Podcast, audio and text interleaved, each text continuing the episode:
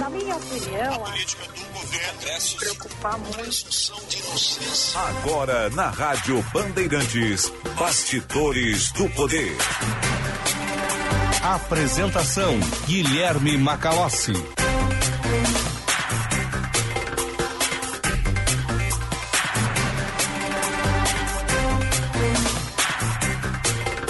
14 horas e 1 minuto, começa aqui mais uma edição do Bastidores do Poder. Eu sou Guilherme Macalossi, vamos até às 16 horas com análise, opinião, informação e serviço. Você nos acompanha pelo Stal FM 94.9, deixe sintonizado no seu rádio. Também pelo nosso canal no YouTube, Band RS, se inscreva, youtube.com barra.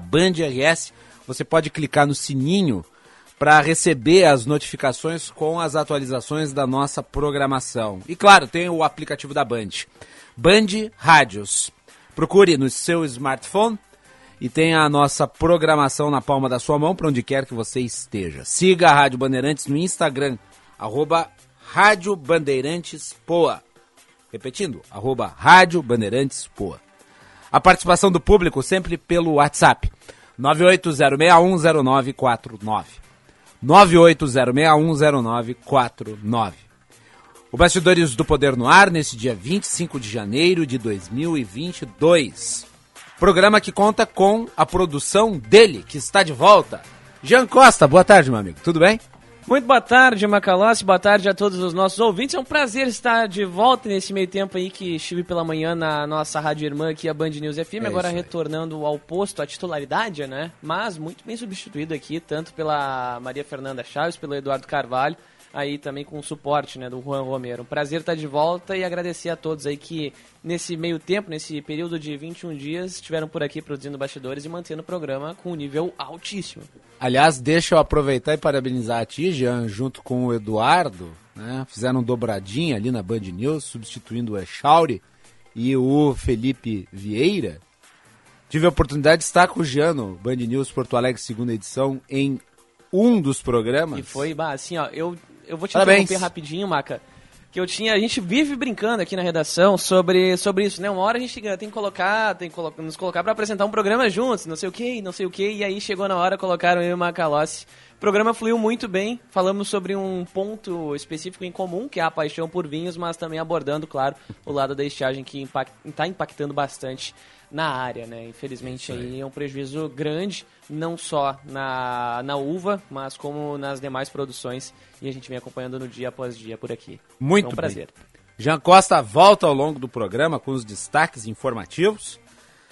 E o nosso programa de hoje conta também com Luiz Matoso Braga na mesa de áudio, Norival Santos na central técnica, coordenação de jornalismo Edosíris Marins e a direção geral de Leonardo Meneghetti.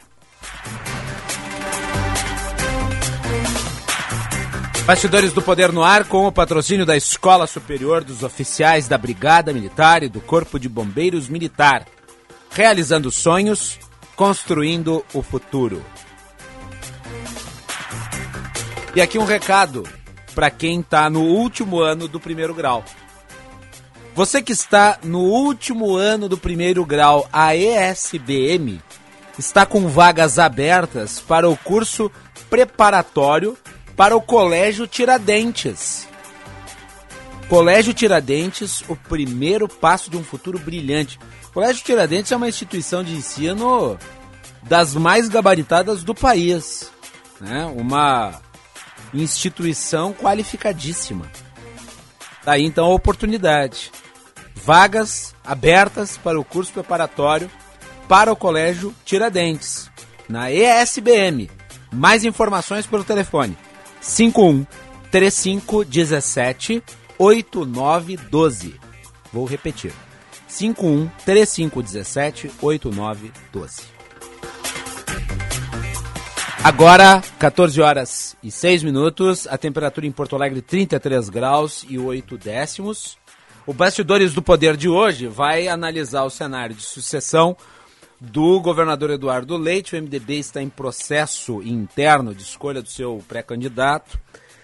No páreo estão o deputado federal Alceu Moreira e o presidente da Assembleia Legislativa, Gabriel Souza.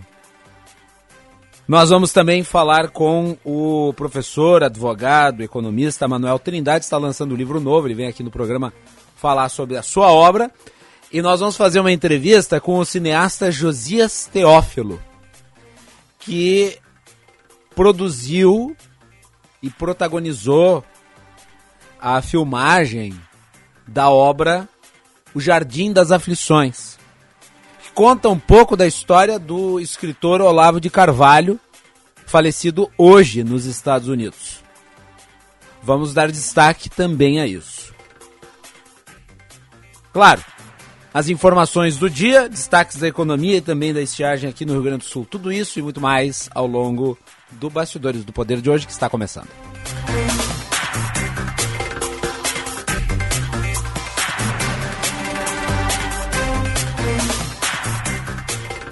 Muito bem.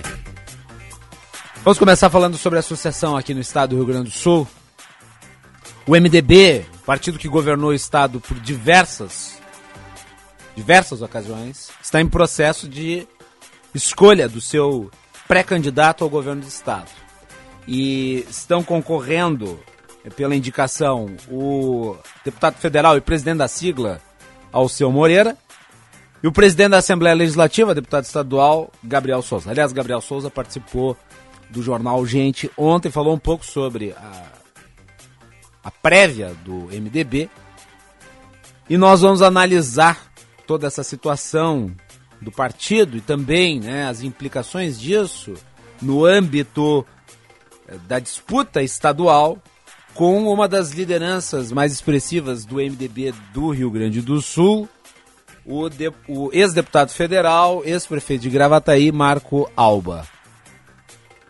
Marco Alba que tem uh, se posicionado a respeito desses assuntos, uh, sempre com um tom bastante crítico e incisivo.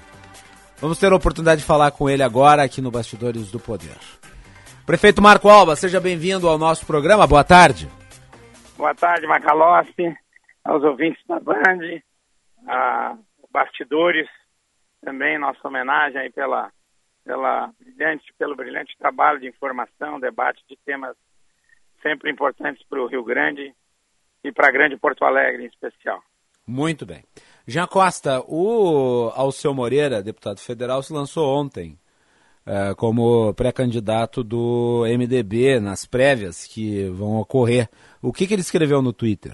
Macalossi, as aspas do deputado, mas antes de qualquer coisa, uma boa tarde ao nosso deputado Marco Alba eh, e a quem nos acompanha no Bastidores do Poder mais uma vez. Nas aspas do deputado Alceu Moreira, ele diz o seguinte: Hoje é um dos dias decisivos na minha vida pública. Com a carta aos gaúchos, me coloco à disposição da nossa gente e do meu partido, o MDB, como pré-candidato a governador do Rio Grande do Sul.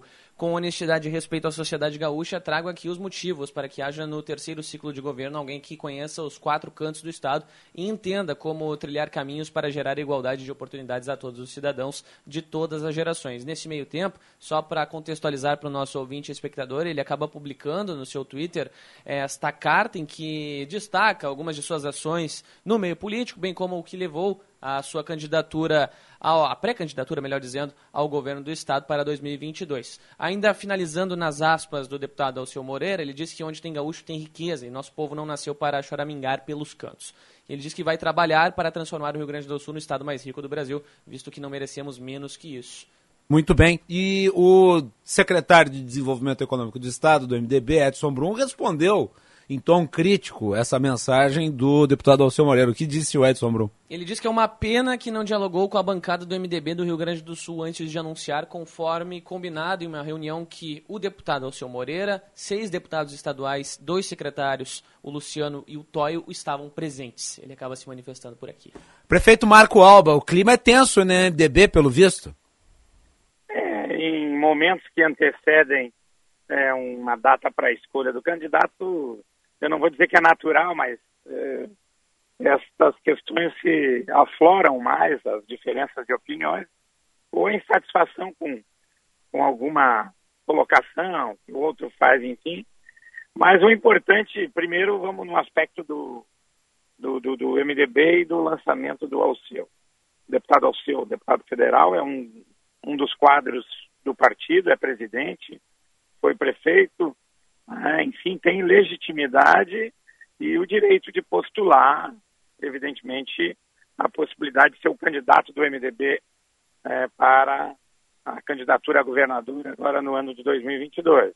Assim como tantos, tantos outros líderes e, e participantes do partido, deputados estaduais, federais, ex-prefeitos, prefeitos, também têm o direito e a legitimidade de se inscreverem né, nessas prévias que estão programadas para o dia 18 ou 19 de fevereiro. É? Então, é legítimo, é, é do processo democrático interno e o prazo para as inscri inscrições, é, se não me falha a memória, até o dia 3 de, de fevereiro. Quanto à colocação do deputado Edson Brum, eu não conheço essas tratativas, não participei, enfim. Ah, é uma coisa, eu acho que deveria ter ficado um, um pouco no campo mais reservado, já já que se reuniram, conversaram sobre o tema, que se reunisse e conversasse novamente. Então, não me cabe também. Né, Lavação de roupa suja em público é. nunca é bom, né, prefeito? É melhor em casa, e mesmo em casa, às vezes, já dá um desgaste, né? Uhum. Ah, a que o senhor atribui esse desgaste? Dá para se dizer que o MDB está dividido? Porque, bom, o partido sempre teve certa unidade mas nós temos visto aí recentemente uh, uma divisão interna entre duas alas, me parece. Não, na verdade, tem algumas práticas na cultura política é, de todos os partidos, que são grandes, e o PMDB não é diferente. Geralmente, aquelas pessoas que ocupam os cargos de representação acabam é, interpretando que tem o poder de influência maior e que é a partir deles né, é que as decisões do partido devem ser tomadas.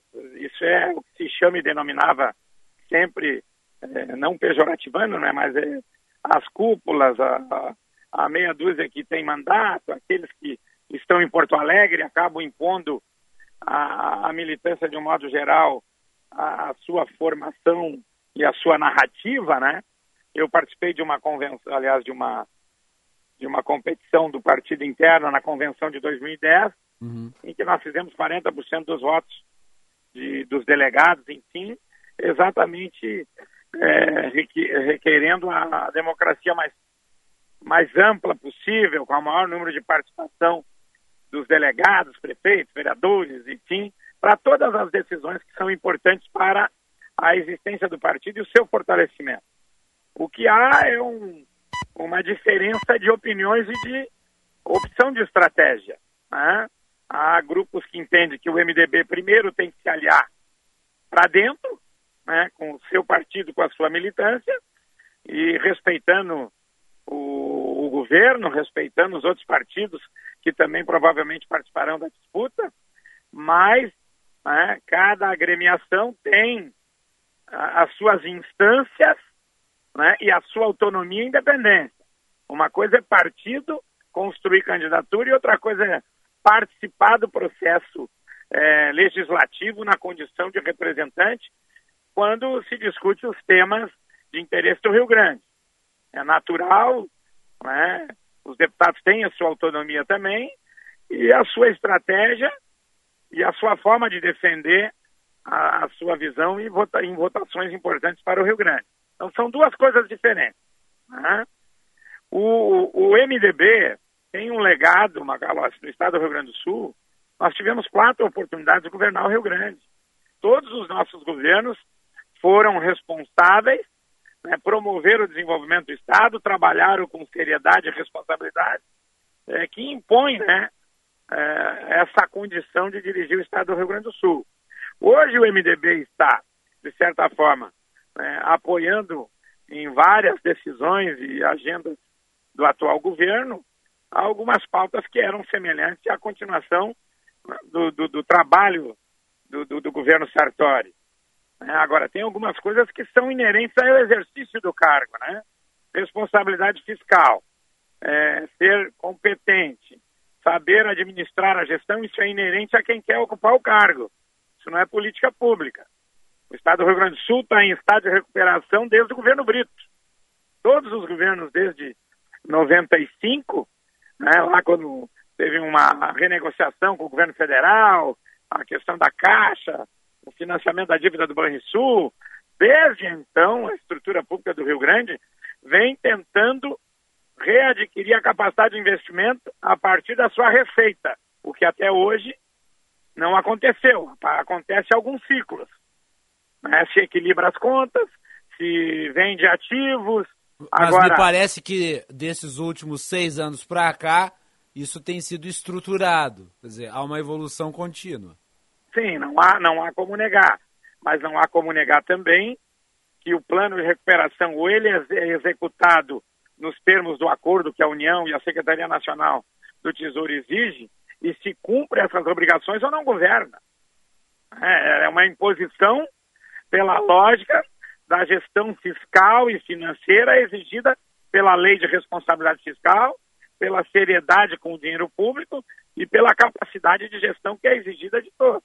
Isso não é um plano, né, uma política pública na área social ou na área, é, enfim, de infraestrutura. É claro que os recursos é, que advêm, ou seja, da venda de ativos, ou da melhoria de receita quando ela tem um superávit, é para esse fim.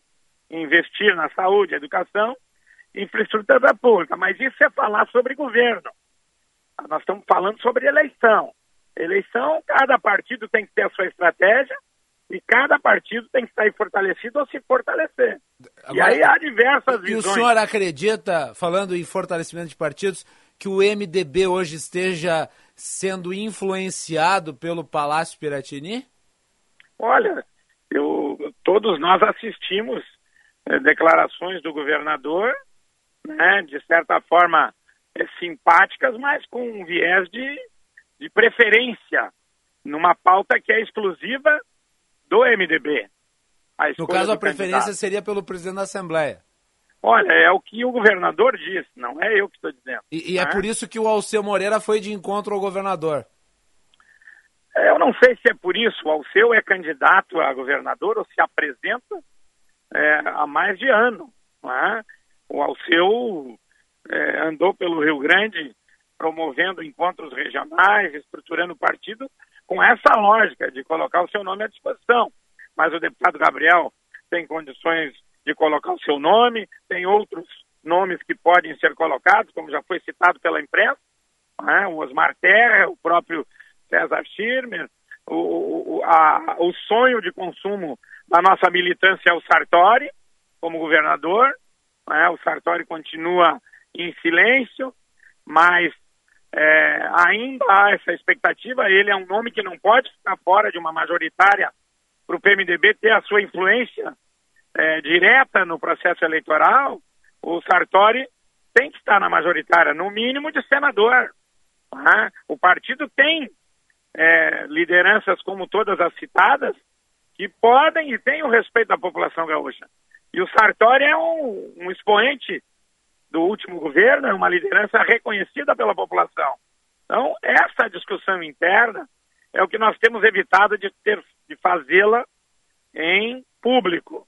Esse é um direito que qualquer militante tem do partido e é o exercício da democracia interna discutir qualquer hipótese, qualquer estratégia a que seja a mais adequada para o fortalecimento do partido por dentro, né, para termos candidatos a deputado estadual, preencher a nominata, para termos candidatos a deputado federal, o partido tem que ter projetos, tem que ter uma identidade, tem que se identificar com o eleitor. O PMDB tem, na média do povo gaúcho, uma identidade de um povo, de um partido que governou por quatro oportunidades de forma responsável, essa, séria e competente. O, o senhor teme que essa influência do Palácio Piratini, do governador Eduardo Leite, diminuam uh, a identificação do MDB para com a população, vendo nele, então, menos um partido e mais um apêndice? É, não dá para pejorativar, a gente tem que ter muito cuidado com as palavras. O que eu temo é que o eleitor interprete que o MDB mudou o seu comportamento original e isso perca o respeito do eleitor gaúcho. Não é nada com o governador Eduardo Leite a tentativa de influência dele é uma vontade pessoal, se é legítima, se não é, é uma discussão muito particular também. Agora, o MDB sempre teve autonomia, sempre teve altivez e sempre foi protagonista. O que nós estamos avaliando e falando aqui é em relação ao eleitor. Quando tu muda de comportamento em relação né, às atividades institucionais de um partido participando do governo ou não, quem define lá na frente quem vai ser o governador é o eleitor, não é acordos de gabinete ou de cúpula que define a eleição. Ah, o Alckmin fez a maior coligação eh, em São Paulo com os maiores partidos, com recurso, com fundo, e ficou em quarto lugar. O problema é que imagem, qual é o, o que, que a, a população que sempre simpatizou com o MDB espera do MDB, é ela que vai decidir. E essa é uma preocupação que todo MDBista né, deve ter. Nós temos que aumentar a bancada ou manter o mesmo número, Agora, temos que aumentar a federal. Dizer, não é assim, numa sala fechada, entre os artistas principais, né, que se... O senhor tem uma escolha de gabinete, portanto. Isso. Longe das bases. É, o, o primeiro... Ter a, a adesão das bases, dentro. não precisaria talvez adiar as prévias? Olha, isso é uma questão que cabe à executiva, já foi deliberado, teria que haver uma nova reunião do diretório, aí me parece que o presidente já definiu que vai ser no dia 19. Então, é, são questões de ordem interna que deveriam todos estar num, num, num salão lá com todos os envolvidos e talvez conversar sobre isso, preocupados em preservar sempre né, o fortalecimento e a imagem do PMDB no Rio Grande do Sul, que sempre foi e é, pelo menos até então, respeitada pelo eleitor gaúcho. Sartori uniria todas as alas do partido, isso me parece pacífico. Sim, Mas não com é o mais certeza. provável. O mais provável é que ele não concorra. Portanto, Mas sobram há um op- movimento também, Macalossi, Ah, de uma estratégia equivocada que exclui o Sartori. Dizer que ele escolhe o que quer, mas não colocar ele nunca dentro da estratégia de articulações que grupos estão fazendo, é praticamente tirá-lo, né? Sim.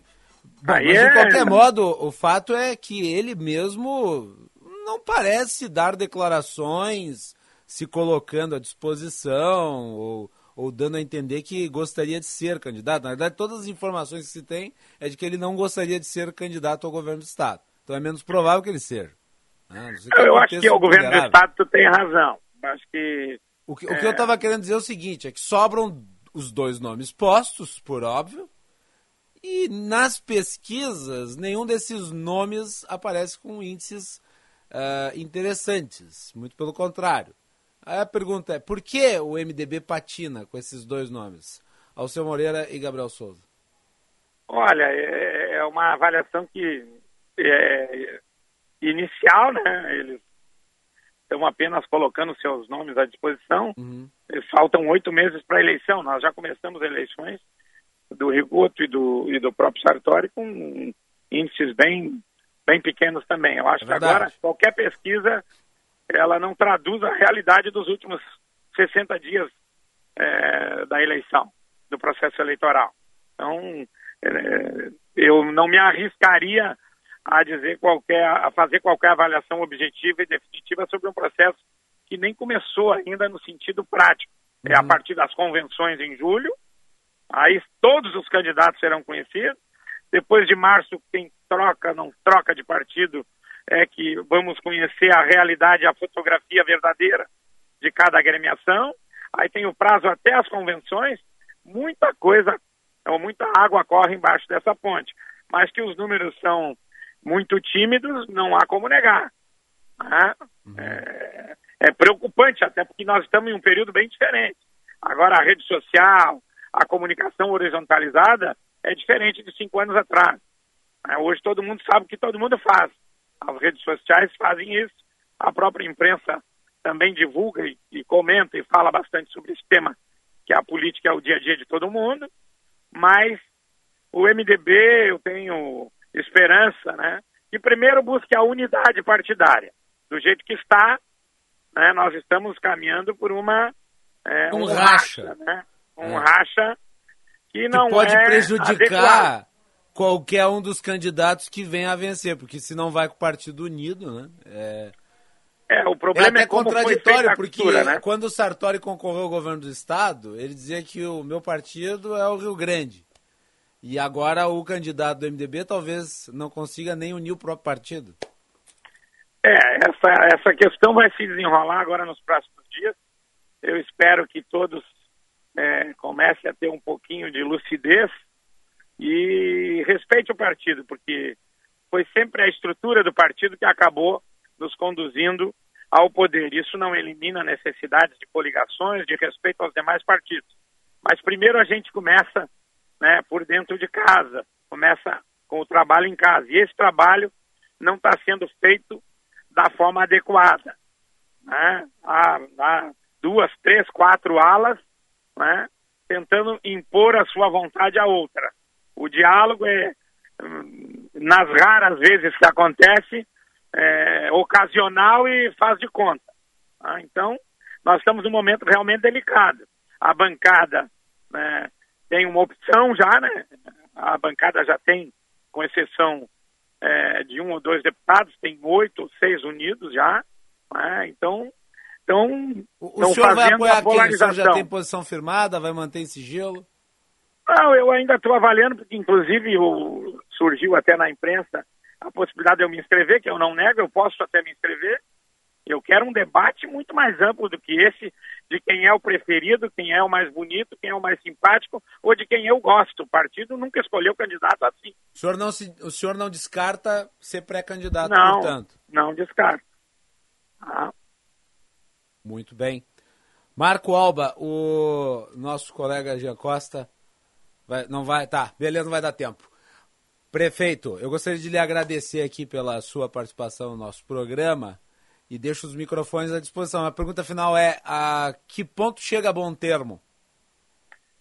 Olha, o bom termo nesses tempos em que a polarização se tornou uma régua é, de, de determinado grupo político, de, determinados, de determinadas lideranças, é, ele é delicado, porque é ser firme, né, ter convicção, ser radical, é, mas não é ser radical sem argumento que a argumentação estabilize ou promova algum benefício à população. tá? Nós estamos na política para mudar a vida das pessoas para melhor, para mudar a realidade do ser humano, daquele cidadão que está lá esperando saúde, educação, enfim, não para nos degladiarmos entre nós, mostrando claramente que o cidadão está em segundo lugar.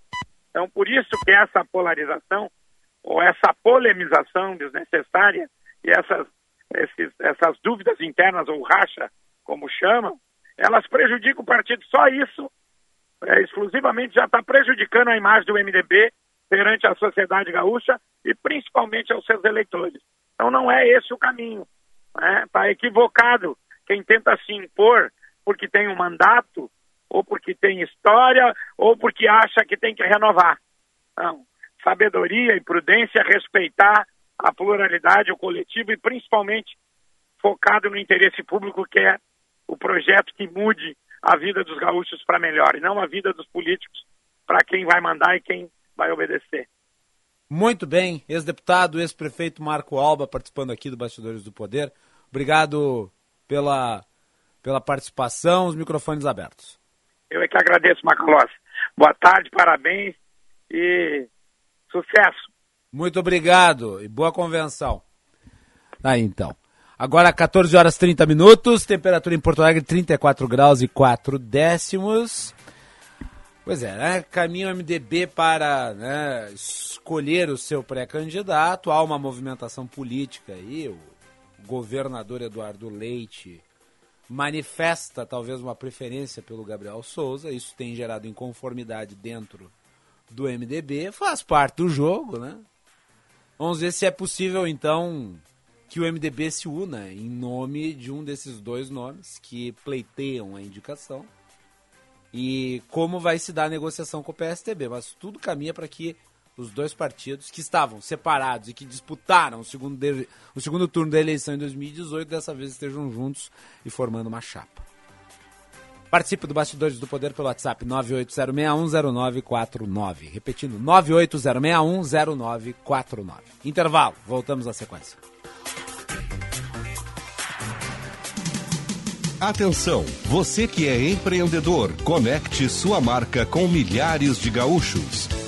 Anuncie na Band RS. Divulgue sua empresa ou produtos em nossos veículos. Aqui você encontra soluções de comunicação para o seu negócio. Junte sua marca com nossos comunicadores e com os veículos da Band RS. Para saber mais, ligue 51 21 0104 14 ou envie um e-mail para comercialrs@band.com.br. Bandeirantes, fechada com você. Fechada com a verdade. Você está no último ano do primeiro grau? A ESBM está com vagas abertas para o curso preparatório para o Colégio Tiradentes. Colégio Tiradentes, o primeiro passo de um futuro brilhante. Informações 51 3517 8912. Nessas férias tá todo mundo relembrando a emoção de fazer uma viagem. E para viajar com segurança é só passar na revisão de férias do serviço Chevrolet e aproveitar ofertas como esta. Pneu Fires Tomaro 14 para novo Onix por seis vezes de R$ reais. Pneu Bridges Tomaro 15 para Onix e Prisma por seis vezes de R$ reais. E na compra de quatro pneus, o balanceamento é grátis. Acesse chevrolet.com.br, busque por ofertas de serviços e aproveite. Serviço Chevrolet é fácil, é rápido, é Chevrolet. Juntos salvamos vidas. Se seus planos para o início do ano precisam de uma ajuda financeira, conte com o Super Consignado Banrisul. Servidores públicos municipais e estaduais do Rio Grande do Sul e Santa Catarina têm condição exclusiva no Banrisul e podem pagar o empréstimo consignado em até 150 meses. A promoção é válida até 31 de janeiro. Contrate agora mesmo pelo Banrisul Digital. Hoje em dia, a gente tem que ser tudo e muito mais. Lá em casa, eu sou pai, mãe, trabalho, cozinho, malho e assisto às séries. Para fazer tudo isso, só com a internet da Claro, que é com fibra, ultra velocidade e muito mais. Então aproveite, assine 250 mega e leve 350 mega com um ano de assinatura Discovery Plus, inclusa por apenas R$ 99,99 por mês. Acesse claro.com.br ou ligue 0800 720 1234. Claro, você merece o novo. Consulte condições de aquisição. Nos dias mais quentes, na hora de tirar os tênis ao final do dia, chega a dar uma tristeza? Utilize na sua higiene diária o talco pó pelotense. Como você sabe, o talco pó pelotense combina a formulação moderna e a qualidade que te auxiliam no combate dos fungos e bactérias que causam os maus odores. Agora, além da tradicional, tem novas fragrâncias: mentolado, canforado e o touch. E você encontra o talco pó pelotense também na versão aerosol jato seco. Não se engane com outros do mercado. Só utilize produtos de confiança. Utilize o pó pelotense. Encontre nas melhores farmácias. Já pensou em ter sua contabilidade integrada ao ERP Proteus de sua empresa? A TDF Gestão Contábil realiza com excelência rotinas de contabilidade, gestão fiscal e de departamento pessoal, diretamente no ERP Proteus da sua empresa. Faça um diagnóstico com a TDF e veja como podemos gerar resultados em seus processos. Entre em contato pelo fone 995 56 2520 ou acesse o nosso site www.tdfconte.com.br. Rádio Bandeirantes. Fechada com você. Fechada com a verdade. Você está ouvindo Bastidores, Bastidores do, poder, do Poder na Rádio Bandeirante. Com Guilherme Macalossi.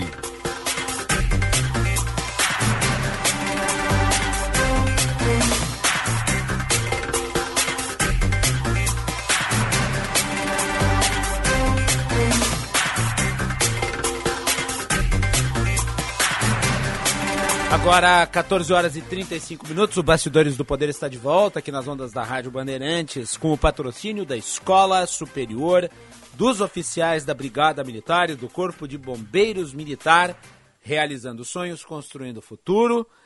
E se você está no último ano do primeiro grau, aproveite, a SBM está com vagas abertas para o curso preparatório para o Colégio Tiradentes.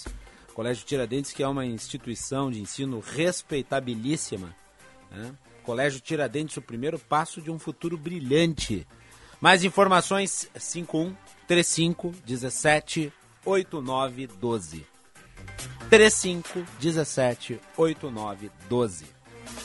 E atenção, fique atento, beba água pura, muita água, livre de vírus e de bactérias. Água sem cheiro, sem gosto, com importantes sais minerais, ideal para sua saúde e de sua família. Purificadores e mineralizadores de água natural, gelada e alcalina, com ou sem ozônio na WaterSul. Ligue o WaterSul 3231 4567. WaterSul, atenção total ao cliente 3231 4567. Visite o nosso site www.watersul.com.br. Bastidores do Poder no ar nesse dia 25 de janeiro de 2022. Muito bem, nós abrimos o programa entrevistando o ex-prefeito, ex-deputado Marco Alba, e vamos falar agora sobre um livro que está sendo lançado, Análise Econômica dos, do Direito dos Contratos. Análise Econômica do Direito dos Contratos. O professor Manuel Gustavo Neubar Trindade está aqui conosco e já aproveitar e convidar o público para participar. Daqui a pouco, ao final da entrevista, vamos sortear o livro que ele está lançando, que é esse aqui, né? uma nova abordagem do direito contratual como redutor das falhas de mercado. Análise econômica do direito dos contratos. O livro tem prefácio do Fernando Araújo, apresentação do César Santolin, pós-fácil do professor Luciano Tim. Daqui a pouco nós vamos sortear o livro. Então você que está aí nos acompanhando, fiquem ligados ao fim da entrevista. Vamos sortear o livro Análise Econômica do Direito dos Contratos para o nosso público. Professor Manuel Trindade, seja muito bem-vindo aqui ao Bastidores do Poder. É um prazer recebê-lo novamente. Muito obrigado, meu amigo Guilherme Macalossi. Sempre é uma alegria muito grande estar no teu programa. De tamanha qualidade se destaca, não é? Por um lugar onde, é, de forma muito inteligente, conseguimos discutir os principais assuntos aí de interesse de toda a sociedade. E para mim é uma felicidade muito grande, em primeira mão, né? Saibas que o pré-lançamento então está sendo feito no teu programa. Ah, né? É um, um, um, trabalho de vários anos, de muitos anos, e com a participação eh, tanto de forma direta quanto indireta das principais autoridades em análise econômica do direito, não só no Brasil, como no mundo também. E por meio deste livro, Macalossi, tentei trazer uma ideia bastante inovadora que interessa ao direito, sobretudo, de forma aplicada à jurisdição, mas também interessa e poderá interessar a sociedade de modo geral. Porque hoje em dia muito se discute no plano meramente ideológico, não é? Sobre uma maior ou menor intervenção do Estado e essa necessidade, mas nem sempre de forma científica, sempre com muitos achismos. Campo da teoria, Exatamente. da análise empírica dos dados da realidade. Exatamente. E mesmo quando é, é, é de supostamente de forma teórica, não se faz um aprofundamento mais preciso. E este livro, então, pretende justamente trazer esses elementos, essas categorias científicas que interessam muito ao direito e que já estão muito bem consolidadas na ciência econômica há muito tempo. Então, efetivamente, a gente parte então eh, de uma discussão extremamente científica, sistematizada e tenta trazer luzes e, diria, maior objetividade às discussões jurídicas e aplicação do direito. Inclusive, claro, não quero parecer uh, pretensioso uh, dizendo isso, mas inclusive para a jurisdição, né, para o poder judiciário, trazer um pouco mais de concretude uh, nas teorias eminentemente jurídicas. Né? Se eu poderia dizer uh, um, um, detalhe aqui, não é? a análise econômica do direito, e mais especificamente aqui nesse livro, aplicado ao aplicada ao fenômeno contratual, seria algo semelhante como uh, fazermos referência àquele movimento que houve lá na medicina, né? no século passado, da medicina baseada em evidências. E é assim que eu vejo análise econômica, não é? o direito baseado em evidências partirmos então daquele discurso meramente retórico, muitas vezes com a utilização de argumentos de autoridade, e trazermos maior objetividade a possibilidade, né, como diria o Popper, né, de falsear as hipóteses e efetivamente verificar se aquilo uh, é condizente com a realidade, com os fatos, com o mundo real. Popper aqui, tu mencionas é Karl Popper. Exatamente, exatamente. E escreveu sobre a sociedade aberta e os seus inimigos. Exatamente. Então, é fundamental para os liberais. Exatamente, né? exatamente. Ah, o que é uma falha de mercado? Perfeito, excelente pergunta, Macalossi. É... Conceitue e, e, como o direito contratual pode remediar. Porque, vamos lá, o, o mercado ele não é perfeito. Né? Exato. A, a, teoria econômica do livre mercado ela pressupõe falhas estruturais. Os sistemas utópicos, na realidade, são aqueles que o mercado combate. É, e eu queria que o senhor falasse um pouco sobre quais são as falhas típicas de mercado e, e de que forma o direito contratual pode sanar esse problema. Perfeito. Ou remediar. Bom, para iniciar esta resposta, eu já faço um disclaimer. Se me permite esse estrangeirismo. Eu sou um liberal. Eu sou um liberal. Mas ainda sendo um liberal, estudando o funcionamento dos mercados de forma aprofundada, com dados quantitativos e qualitativos, não há como negar, vendo toda a história econômica, a existência das chamadas falhas de mercado, Sim. que são situações onde o sistema de mercado, ou os mercados, dizendo de outra forma, por si só, não são capazes de ensejar eficiência econômica e, consequentemente, bem-estar não só individual, como social. Parafraseando o Churchill, uh, nós poderíamos dizer, né, ele se referia à democracia né, como pior sistema político existente, com exceção de todos os outros. Isso também se aplica, assim, mutatis mutante, ao sistema de mercado. Existe outro sistema de alocação de recursos mais eficiente do que os mercados? Poderíamos pensar numa economia planificada, não, própria. Não existe. Não existe. Até porque a não própria existe. ideia de economia ela está ligada à existência de um livre mercado. Exatamente. Porém, isso, não é? E aí que nós temos que deixar um pouco aquela ingenuidade própria de uh, uh, dos mais ferrenhos uh, liberais, não é? Que não tem um aprofundamento de estudo, que o sistema de mercado ele é excelente, mas nem sempre ele funciona em todos os casos de forma plena. Quando estamos diante das chamadas falhas de mercado, aqui, isso não ocorre. Posso pegar aqui um exemplo?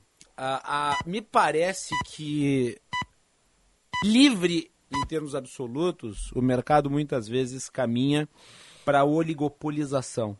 Exatamente. Ou até a criação de monopólios privados. Perfeito. E daí você tem instituições políticas, instituições de Estado, que servem para dar algum tipo de regulamentação no objetivo de preservar as próprias regras de mercado. Por exemplo, impedindo que empresas gigantes de um mesmo setor se, se, se, se adquiram, pratiquem uma espécie de autofagia centralizando uh, o mercado daquele setor.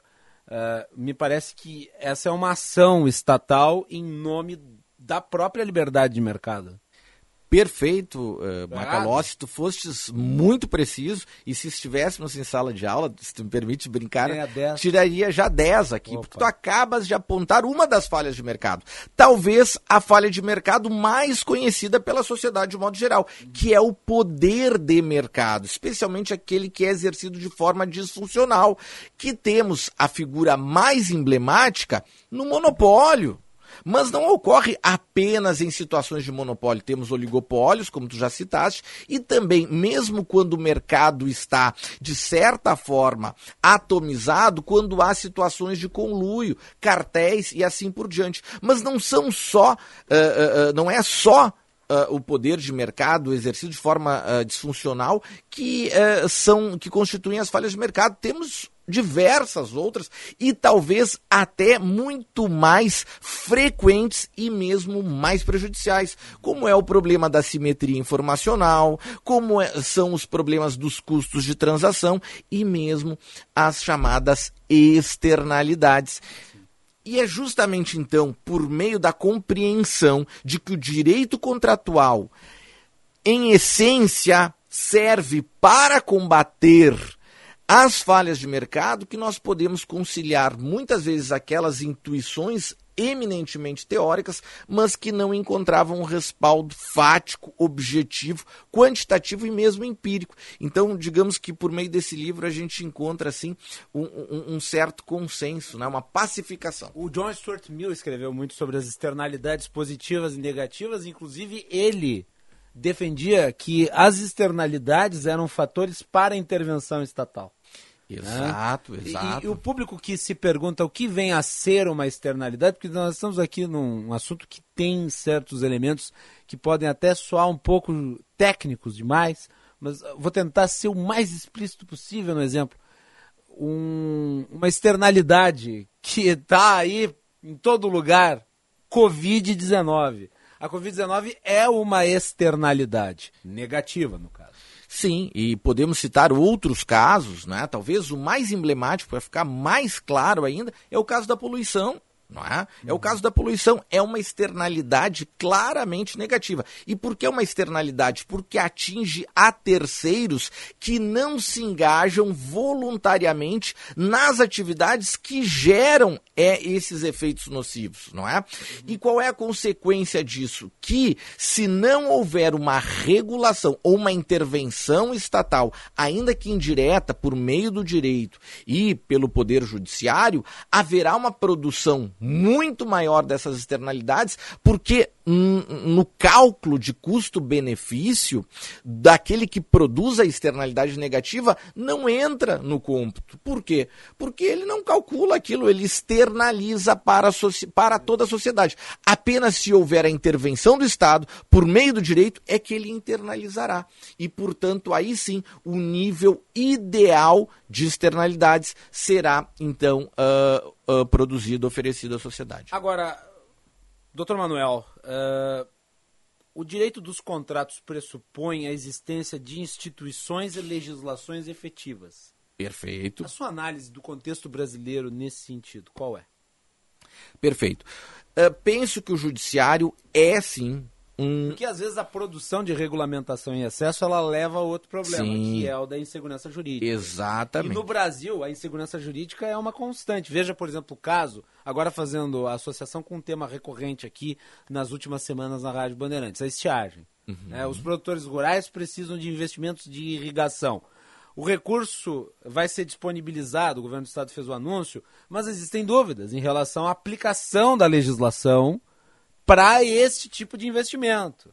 E daí muitas vezes a intenção de investir não necessariamente se traduz na efetivação, porque não se sabe qual é a interpretação que, sei lá, o Ministério Público, o Judiciário, enfim, ah, os mais variados organismos darão a legislação posta. E daí a necessidade de leis claras, né? Me parece que esse é um problema sem, brasileiro. Sem dúvida, Macalossi, além de leis claras, que elas sejam efetivamente aplicadas e aplicadas de modo uniforme. E isso diz respeito à segurança jurídica e é objeto frequente de estudo da análise econômica do direito. Uhum. Não basta termos excelentes leis.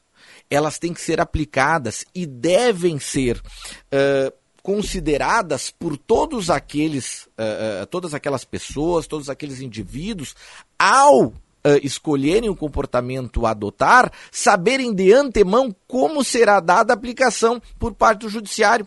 Por isso que é tão importante um judiciário que, nós temos discutido muito isso na academia, não é? Uh, um judiciário que respeite os precedentes, não é? Não, não queremos um judiciário que decida, né, como se fosse uma loteria. Cada hora vem um, um, um juiz entendendo de forma diferente. Não, nós precisamos unicidade no direito. Isto é muito importante. E isto também, por meio da análise econômica e aplicado ao direito contratual, nós buscamos então evidenciar e de forma objetiva estas categorias para que haja uma maior uniformidade na aplicação do direito. E a que, que se deve a falta de uniformidade na aplicação do direito aqui no Brasil? Nos São pare... correntes de pensamento que estão presentes no mundo jurídico? Sim, sim, sim. Nos, nos parece que ainda há necessidade de algumas reformas em nosso sistema processual. Aí não diz respeito tanto à análise econômica dos contratos, né, ou direito contratual, uh, mais efetivamente, mas ao nosso sistema judicial e ao nosso sistema processual.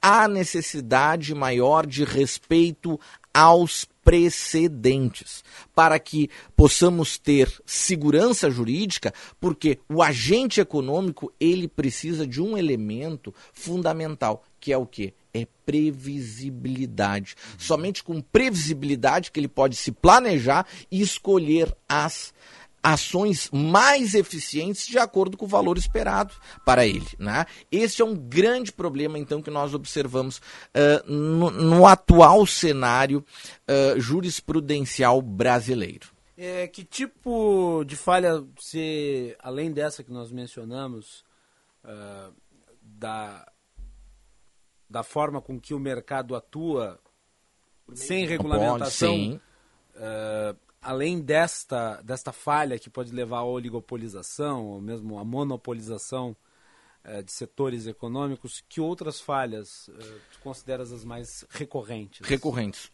Uma delas é a assimetria informacional.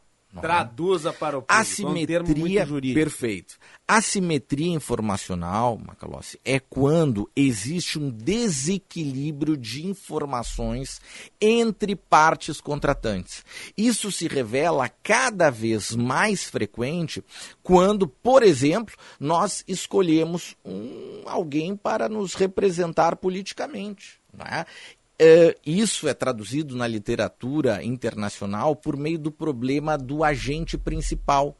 Nós escolhemos um agente para agir em nosso nome e nosso interesse. Mas uma vez contratado ou uma vez eleito, pode haver o que? O descolamento dos interesses, não é? Quer dizer que isso também está presente na política, então. Totalmente, totalmente.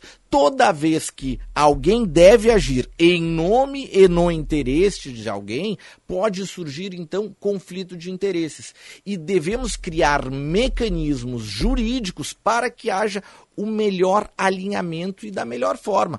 Por exemplo, é um tanto quanto curioso que muitos políticos, mesmo uh, traindo a confiança dos seus eleitores, continuem a ser, uh, a ser reeleitos. Não é?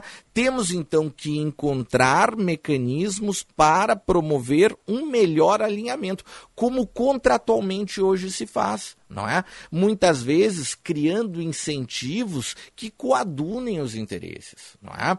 Então temos várias formas por meio do direito contratual, por meio de design de contratos, por meio da criação de instituições, podemos então melhor alinhar. E também temos algumas categorias jurídicas jurídicas, né? por exemplo, hoje em dia temos um problema muito grande no âmbito do direito consumidor. Né? Uhum. É, cada vez mais produtos extremamente específicos e o consumidor muitas vezes não tem conhecimento nenhum sobre aquilo.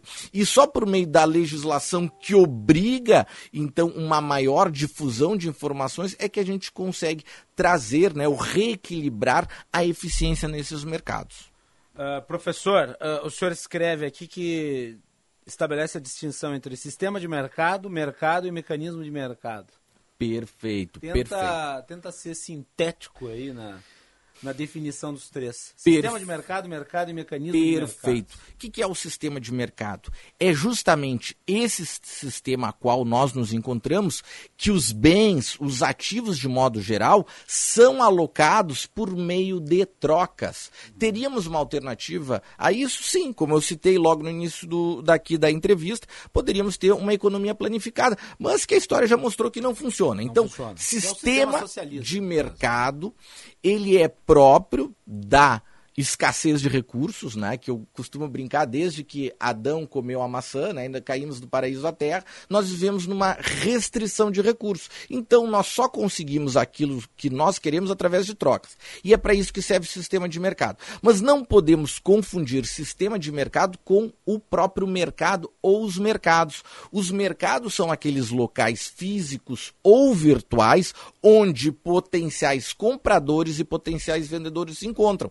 E veja, está passando uma transformação tão grande que os mercados que antes eram fundamentalmente físicos estão cada vez mais virtuais. Sim. É a chamada economia de plataforma, que está alterando tudo, absolutamente tudo, e por isso o direito também está se transformando. E por fim, temos uma terceira categoria aqui, uh, que talvez é um pouco mais teórica, mas rapidamente só vou mencionar, que é o mecanismo de mercado. O que, que é o mecanismo de mercado?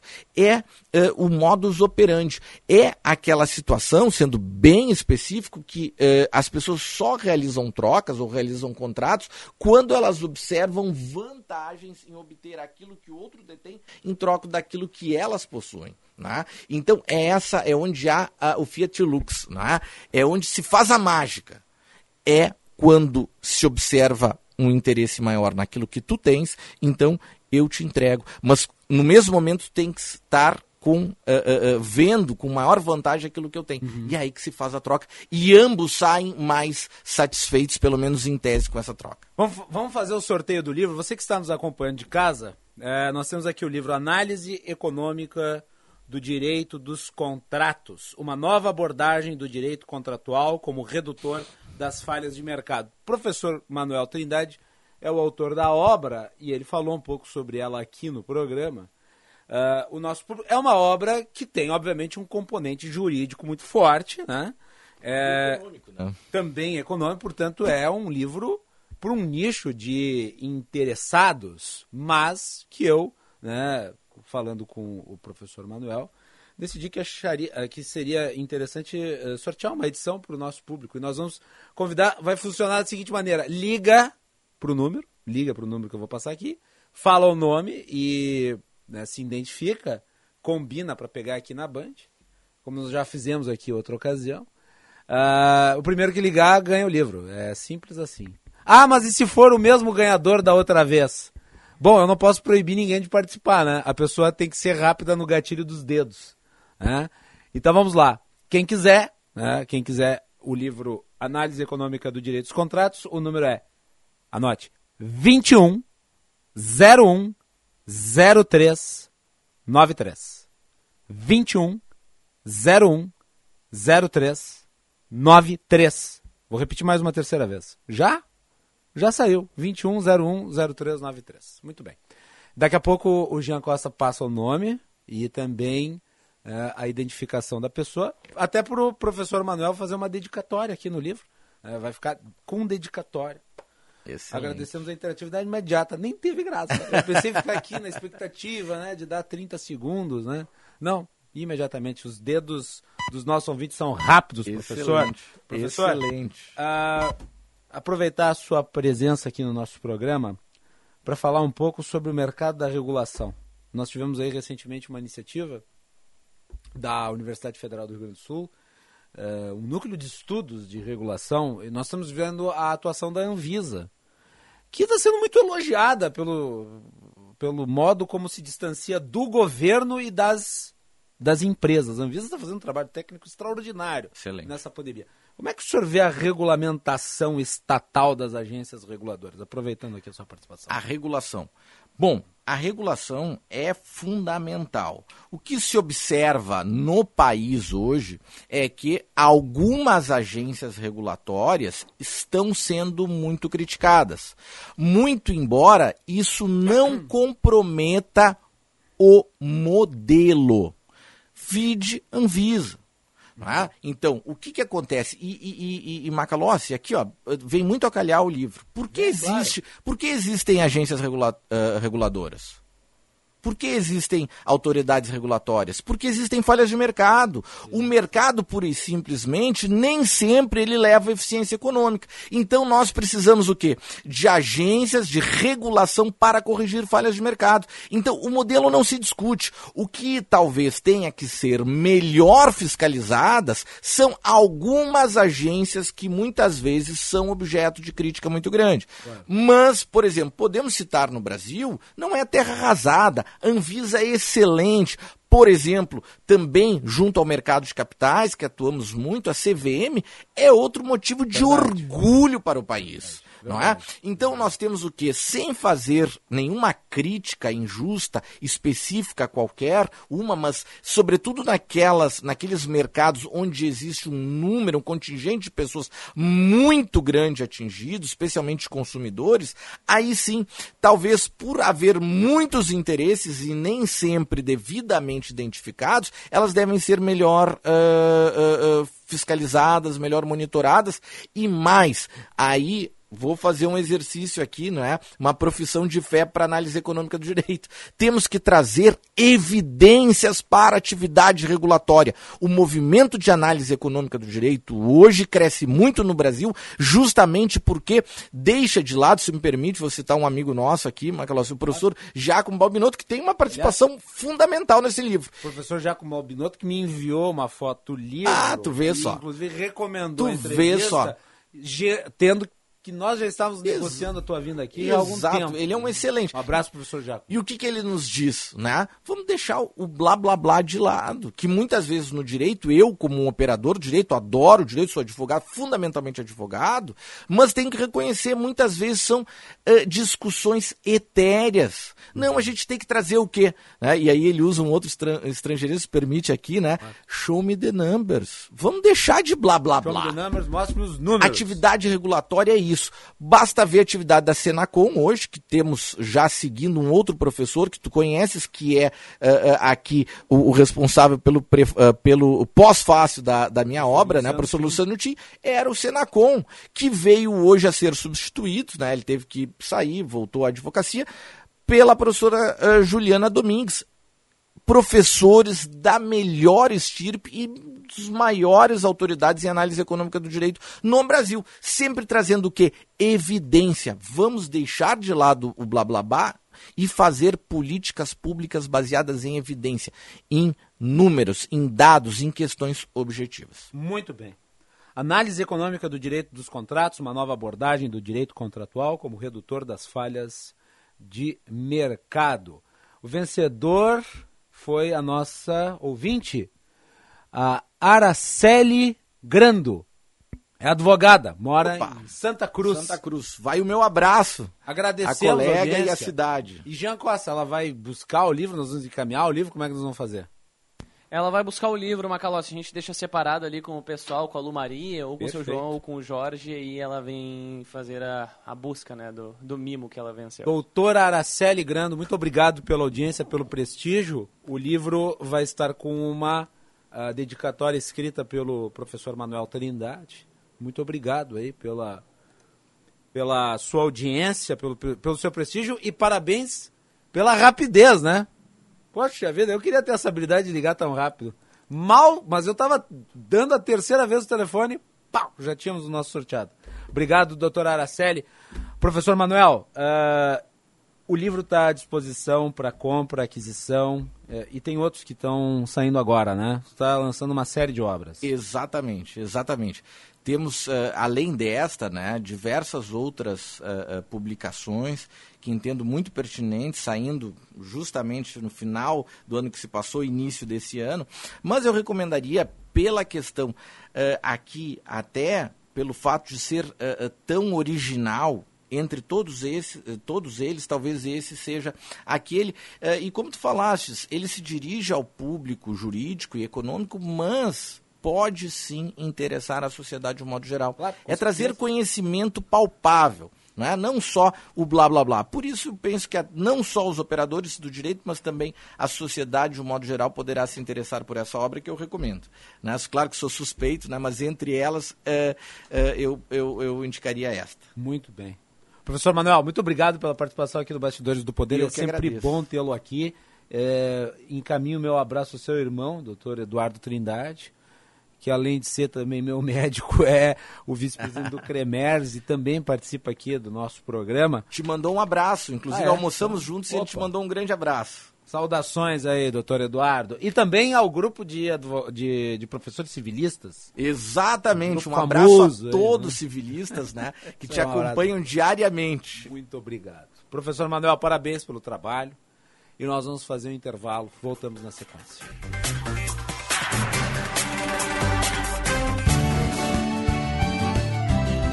Agronotícias, com Cissa Kramer. E o Brasil segue se destacando como exportador de alimentos. O envio de carne de frango para fora cresceu 9% em 2021 e é o maior já realizado pelo setor avícola em um ano. Como explica Ricardo Santin, presidente da Associação Brasileira de Proteína Animal. Os mercados que foram os mais compradores do Brasil, naturalmente, figura disparado a China como o maior comprador, com mais de 500 mil toneladas importadas do Brasil no ano de 2021. Mas também tivemos boas surpresas, como Chile, Vietnã, Argentina e Filipinas, mantendo bom volume de importação.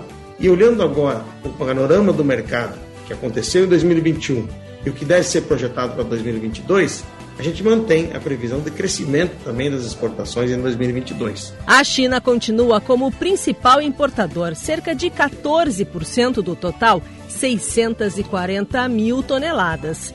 Também aparecem na lista Japão e Filipinas. Agronotícias. Oferecimento Senar RS. Vamos juntos pelo seu crescimento. E Audi Topcar. Produtor rural tem desconto e condições especiais. No Insta, arroba topcar.audi.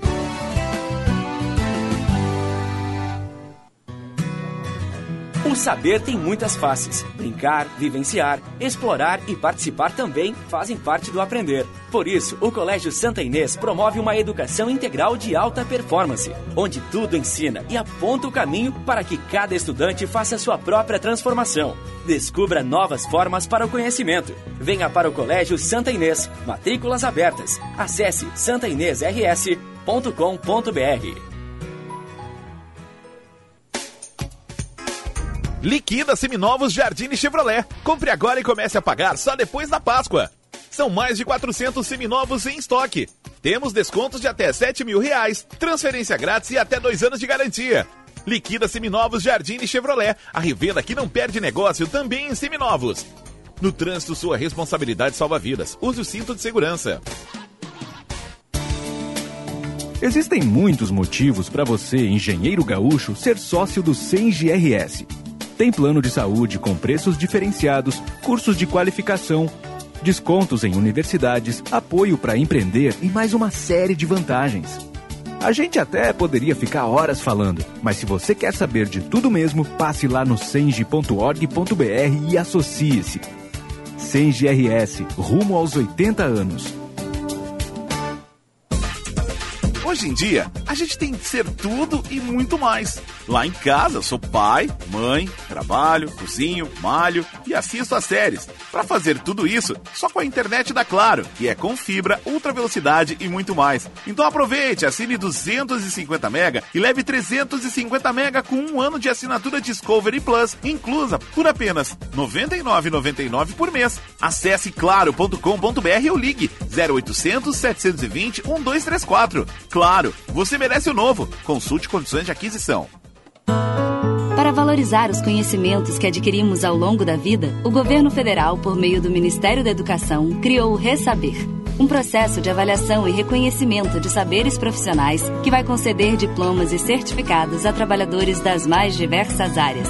Instituições de ensino. Saibam como fazer parte dessa rede certificadora em gov.br Ministério da Educação, Governo Federal, Pátria Amada Brasil. Bandeirantes. Fechada com você. Fechada com a verdade.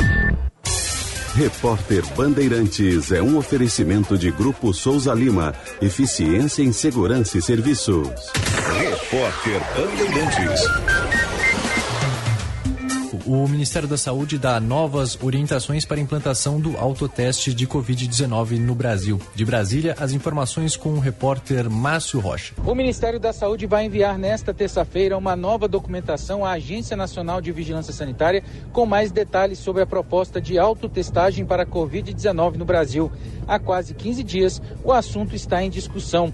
Na semana passada, a diretoria colegiada da Anvisa começou a discutir o assunto, mas pediu adiamento da decisão por falta de informações. O novo documento terá um detalhamento mais claro sobre como a estratégia de autotestagem será implantada no país, além de conter as regras para a aplicação dos exames. O INSS começa a pagar hoje aposentadorias e pensões com aumento para quem recebe até um salário mínimo. O valor subiu de R$ 1.100 para R$ 1.212 por causa da correção da inflação. O depósito referente a janeiro para quem recebe até um salário mínimo será feito entre 25 de janeiro e 7 de fevereiro. Os segurados com renda mensal acima deste valor vão receber os créditos a partir de 1 de fevereiro. O combustível está mais caro na bomba e o Rio de Janeiro tem o valor médio mais alto do país. A repórter Gabriela Morgado traz as informações. Após o reajuste anunciado no dia 11 pela Petrobras, o preço da gasolina nos postos sofreu o segundo aumento semanal consecutivo, de 0,8%. O valor médio passou de R$ 6,60 para R$ 6,66. O levantamento foi feito pela Agência Nacional do Petróleo. O preço máximo registrado foi em Angra dos Reis, na Costa Verde Fluminense, de R$ 7,99. Já o preço máximo do óleo diesel foi de R$ 6,90. E este foi o repórter Bandeirantes.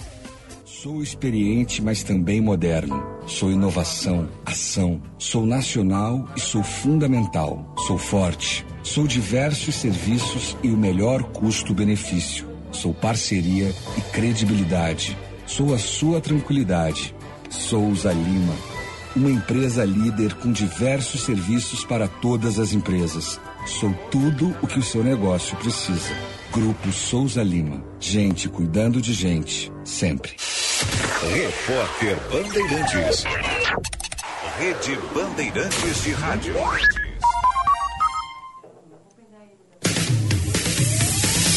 Você está ouvindo Bastidores, Bastidores do, poder, do Poder na Rádio Bandeirante. Com Guilherme Macalossi.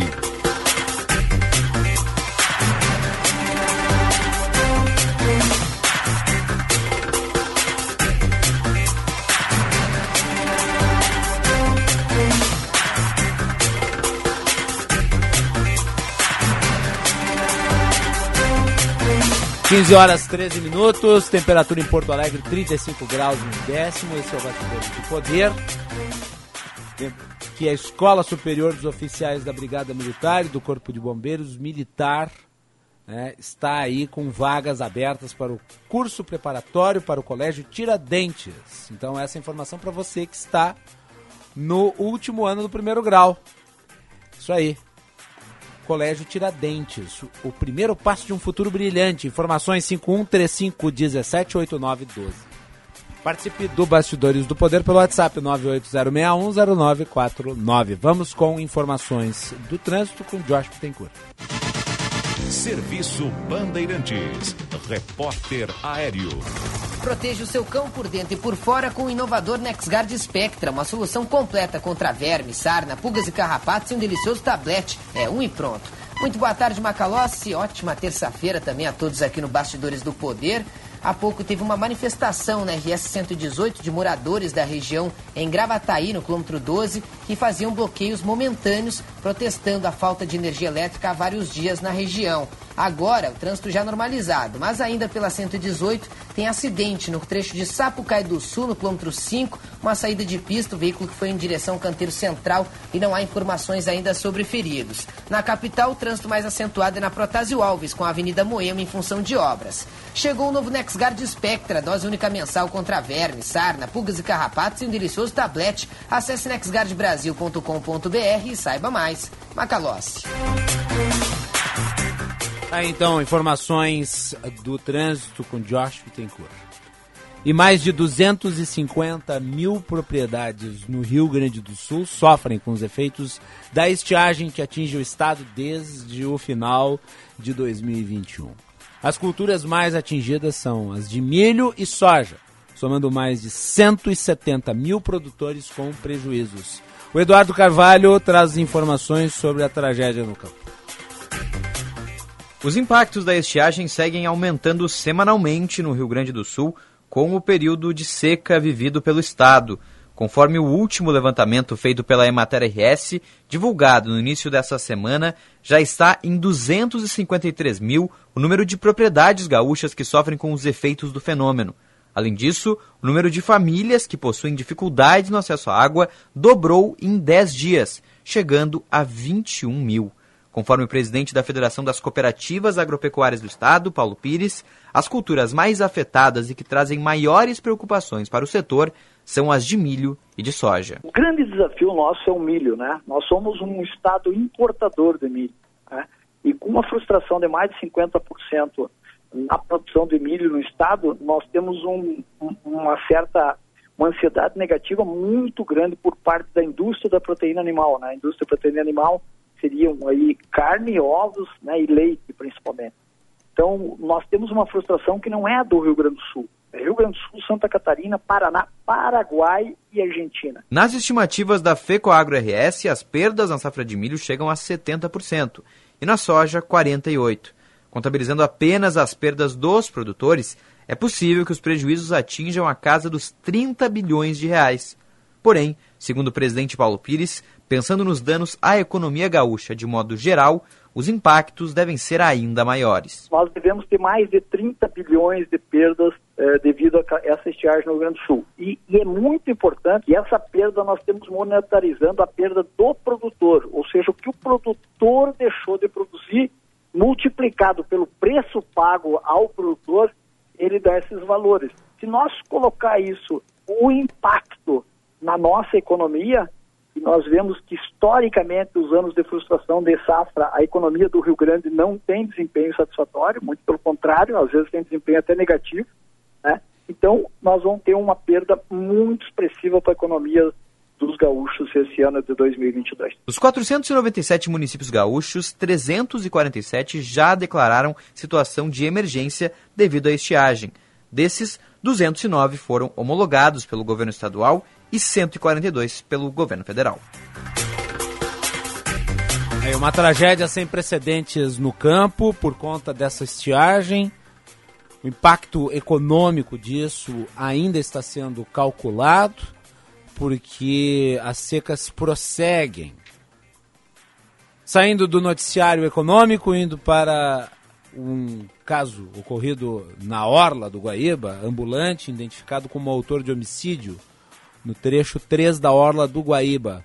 O farmacêutico Felipe Moraes da Silva foi morto a facadas durante uma briga no amanhecer do dia 16 de janeiro deste ano. Eduardo Carvalho com os detalhes.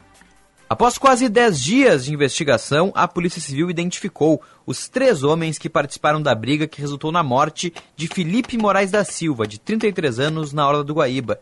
Os envolvidos trabalhavam como ambulantes no dia do crime. Um deles, de 26 anos, possui antecedentes por posse e receptação de drogas e foi quem deu as facadas contra a vítima. Os outros dois, um tem 33 anos e possui antecedente por desacato e o outro, 44 anos, não possui antecedentes criminais. Os três homens prestaram depoimento e não foram presos preventivamente. Segundo a delegada Roberta Bertoldo, não há motivos sólidos para que eles sejam detidos nesse momento. E uma prisão preventiva ela possui requisitos uh, estabelecidos na legislação processual penal. Uh, eu não visualizo no momento que eles se enquadrem nos requisitos para a decretação da prisão preventiva, porque não estão se ocultando, não estão ameaçando testemunhas, não há risco de fugir para se evadir a responsabilização criminal uh, estão colaborando com a investigação. O crime aconteceu no amanhecer do dia 16 de janeiro deste ano, por volta das 5 e meia da manhã, no trecho 3 da Orla. Felipe Moraes da Silva, vítima, é morador da Serra Gaúcha e visitava a capital acompanhado de dois amigos e as namoradas. Ele foi morto com três facadas na região do abdômen durante uma briga com os ambulantes. A delegada Roberta Bertoldo afirma que, segundo os depoimentos, a confusão teria tido início após um dos ambulantes esbarrar na namorada de um dos amigos da vítima. Um rapaz teria esbarrado numa das meninas e eles então foram situação, se gerou uma briga. Esses indivíduos correram, seriam dois, correram, as vítimas saíram atrás, correram até onde estavam as banquinhas de venda ali vendedores ambulantes perguntaram o que estava acontecendo, que era para parar com aquilo, as vítimas teriam se voltado aos vendedores e ali discutido, iniciado uma, uma briga. Nos próximos dias, a investigação do crime terá continuidade, com o depoimento de novas testemunhas. O inquérito deve ser finalizado na próxima semana.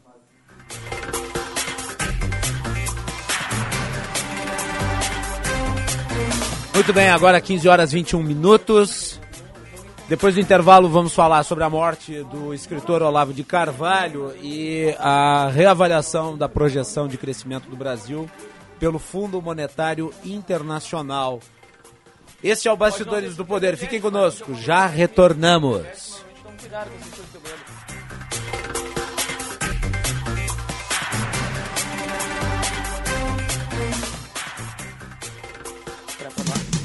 Atenção, você que é empreendedor, conecte sua marca com milhares de gaúchos.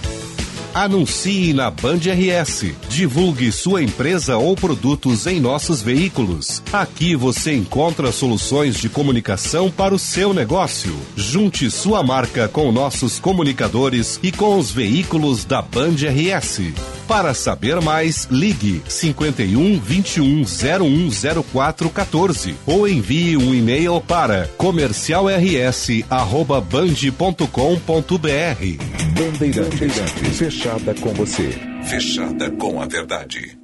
Você está no último ano do primeiro grau? A ESBM está com vagas abertas para o curso preparatório para o Colégio Tiradentes. Colégio Tiradentes, o primeiro passo de um futuro brilhante. Informações 51 3517 8912. Tabacaria Paromas, 20 anos de tradição, atendimento personalizado. Dê mais paromas ao seu estilo. A sua tabacaria em Porto Alegre, Avenida Farrapos 286. Teleentrega Whats 995586540. Conta de luz alta nesse verão? Economize já. Só na Espaço Luz você tem energia sustentável, com qualidade e garantia. Na praia, no campo, na sua empresa, aonde você estiver. Pensou em energia solar? Pensou Espaço Luz. Mais energia nesse verão, só com a número 1 um em energia solar no Rio Grande do Sul. Acesse espaçoluzenergia.com.br e saiba mais.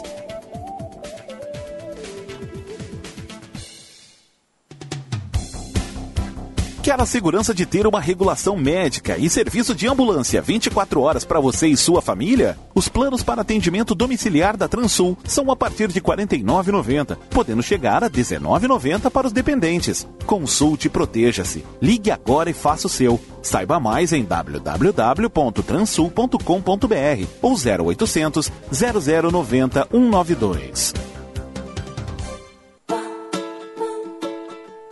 Verão, sol, praia e piscina. É bem você. Contar com a Panvel em casa ou no litoral é você bem. Confira as ofertas. Kit Pantene de R$ 32,99 por R$ 19,99. Protetor Nivea Sun fator 30 por R$ 29,99. Desodorante Rexona leve duas unidades de 90 gramas por R$ 18,90. Baixe o app e aproveite. Panvel, bem você. Você bem.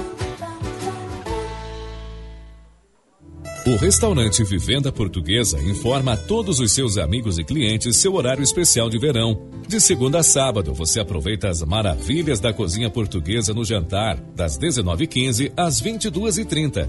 Nas sextas, sábados, domingos e feriados, das 11h30 às 16 Atendimento com reserva antecipada no WhatsApp 3136-5550. Vivenda Portuguesa. Uma casa portuguesa com certeza. Rua Visconde do Rio Branco, 721, Bairro Floresta.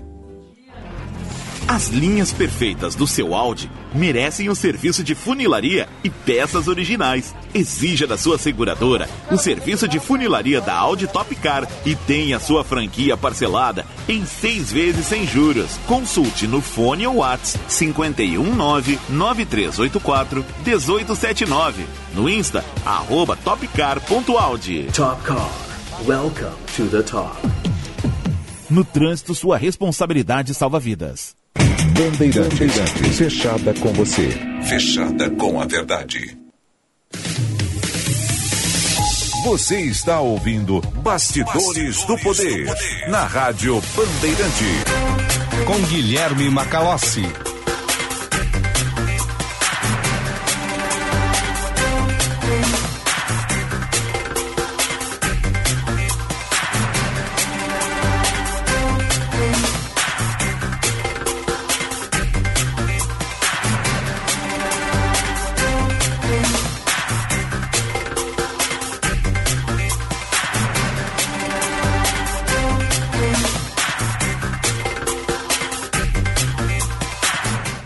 Muito bem, estamos de volta com Bastidores do Poder. Agora 15 horas 26 minutos.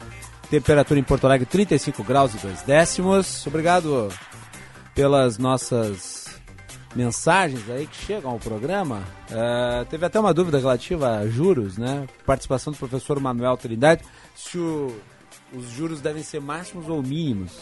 O professor Manuel Trindade, sendo bem sucinto, deixou uma resposta para o nosso ouvinte. O juro tem que ser analisado pelo mercado e a definição disso se dá através da taxa Selic, que é definida pelo Banco Central.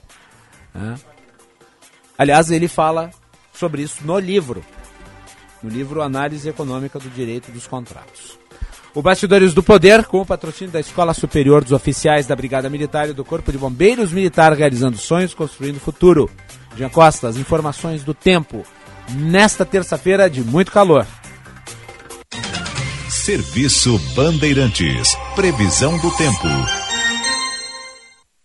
Macalossi, tempo no Rio Grande do Sul marcado já aí pelo 13º dia consecutivo com temperaturas maiores, melhor dizendo, superiores ou iguais a 40 graus.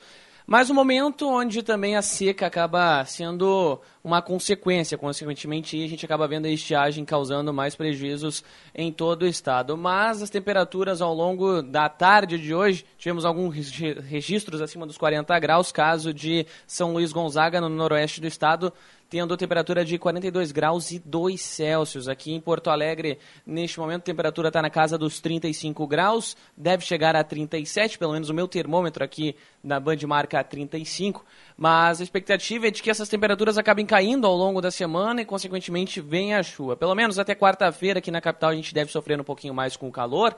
A expectativa é de que amanhã tenhamos uma temperatura na casa dos 37, mas com a possibilidade de uma pequena pancada de chuva no final da tarde e, ou no começo da noite. Litoral Norte também tem uma previsão de pancada de chuvas com trovoadas, tempo um pouco mais instável, porém, na região sul do Rio Grande do Sul, em Pelotas, caso de Pelotas tem aí a temperatura até elevada, 32 graus como uma máxima, porém o tempo instável aí pode acabar ocasionando em chuvas isoladas ao longo da quarta-feira. Aqui na capital, também pancadas de chuva e trovoadas a partir de amanhã, a máxima também podendo chegar a 37. Caxias do Sul, na Serra e Farroupilha, as máximas podendo chegar a 34 graus. Por lá, o dia começa com 23, Macalossi. Mas nem na Serra nem nós na vamos serra. ter paz. Nem na Serra teremos paz. Na temperada Serra Gaúcha nós Porém, teremos paz. Porém, para dar aquela aliviada no tempo, pancadas de chuva e trovoadas ao longo da tarde e também da noite na Serra Gaúcha. Em É bem uma aliviada, né? Porque É. quando a gente fala de pancadas de chuva e trovoadas, nós estamos falando de ciclone, temporal, nós estamos falando de microexplosão até. É verdade. Aconteceu em Linguaíba. Agora, um grande ponto, né, Macalossi? Muitos falam sobre a temperatura ser um pouco mais elevada do que o normal na cidade de Erechim, o que é um fato, de, o que é um fato. Se há como comprovar, só sentindo na pele. Mas Erechim, pelo menos hoje, na casa dos 36 graus a temperatura, amanhã é um pouco menos, 33, pancada de chuva com trovoadas lá na cidade também. Mas ainda assim a sensação térmica por lá, o que muitos falam, bem como Campo Bom, é que é elevadíssima. Campo Bom, por sinal, Temperatura na casa dos 36 hoje, amanhã 34. Também a possibilidade de pancadas de chuva com trovoadas, Macalossi. Muito bem, agora 15 horas e 30 minutos. Temperatura em Porto Alegre 35 graus e 3 décimos. Participe do Bastidores do Poder pelo WhatsApp 980610949. Repetindo, 980610949. Nós estamos monitorando aqui os indicadores econômicos do país. Semanas que passam, nós uh, vamos atualizando aí os números do boletim Focus.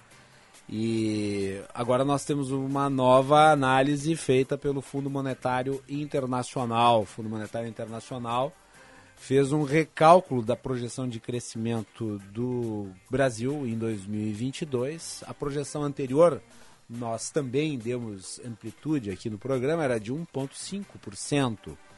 Mas agora a previsão do Fundo Monetário Internacional é de quase zero, 0,3% para ser mais preciso.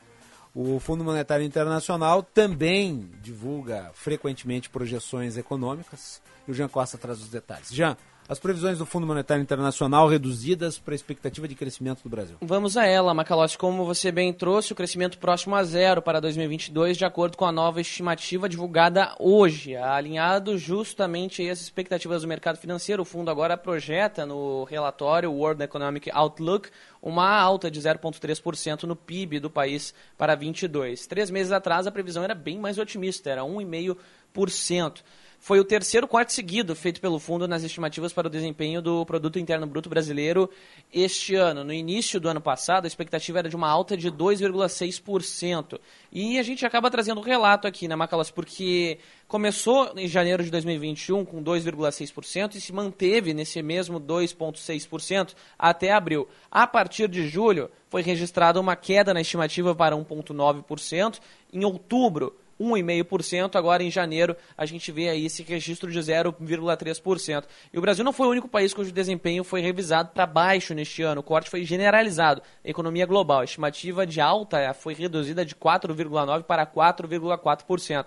Estados Unidos e México, por sinal, também viram suas projeções de crescimento para 2022 sofrerem o mesmo corte que a brasileira, de 1,2 ponto.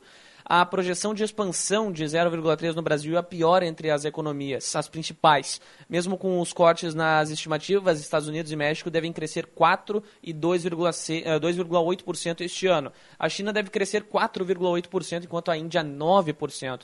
Na zona do euro, o crescimento esperado para este ano é de 3,9%, Macalossi, mas com um destaque também, depois do Brasil, há uma diferença considerável. O país com o segundo menor, com a segunda menor estimativa de crescimento é a África do Sul com 1,9. Depois países da América Latina e do Caribe com 2,4% e a Nigéria com 2,7%. E aí sim, o México fechando o top 5 dos piores com 2,8% na estimativa. Ou seja, o Fundo Monetário Internacional diminuiu a previsão de crescimento global, mas o Brasil vai crescer menos do que a média. Exatamente, entre os principais países. E o relatório publicado, por sinal, aponta que a economia global, que entrou este ano em uma posição um pouco mais fraca do que esperado anteriormente, é, deve-se também, em parte, à variante Ômicron do coronavírus, que se espalhou rapidamente pelo globo e o que, consequentemente, levou a inúmeros países imporem novas restrições. Este aumento dos preços de energia e problemas nas cadeias de suprimento que são diagnosticados resultaram nestas taxas de inflação mais elevadas do que o fundo esperava anteriormente.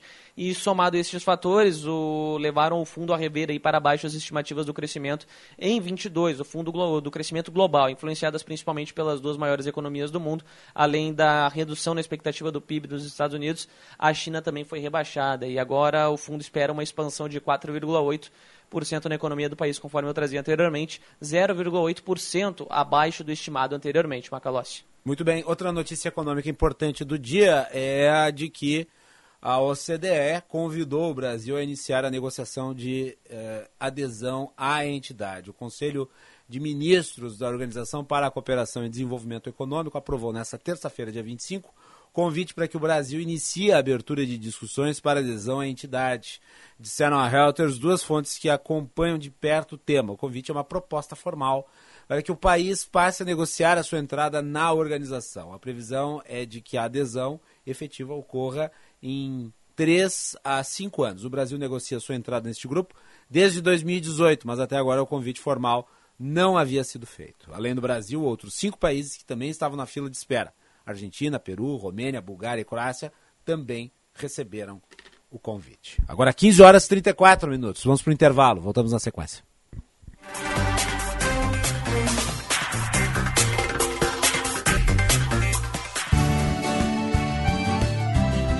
Agronotícias, com Cissa Kramer. E o Brasil segue se destacando como exportador de alimentos. O envio de carne de frango para fora cresceu 9% em 2021 e é o maior já realizado pelo setor avícola em um ano.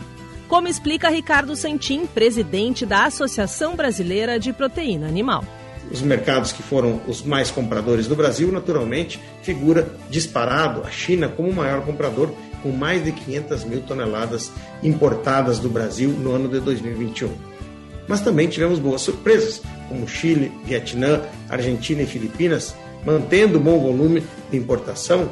E olhando agora o panorama do mercado que aconteceu em 2021 e o que deve ser projetado para 2022, a gente mantém a previsão de crescimento também das exportações em 2022. A China continua como o principal importador, cerca de 14% do total, 640 mil toneladas.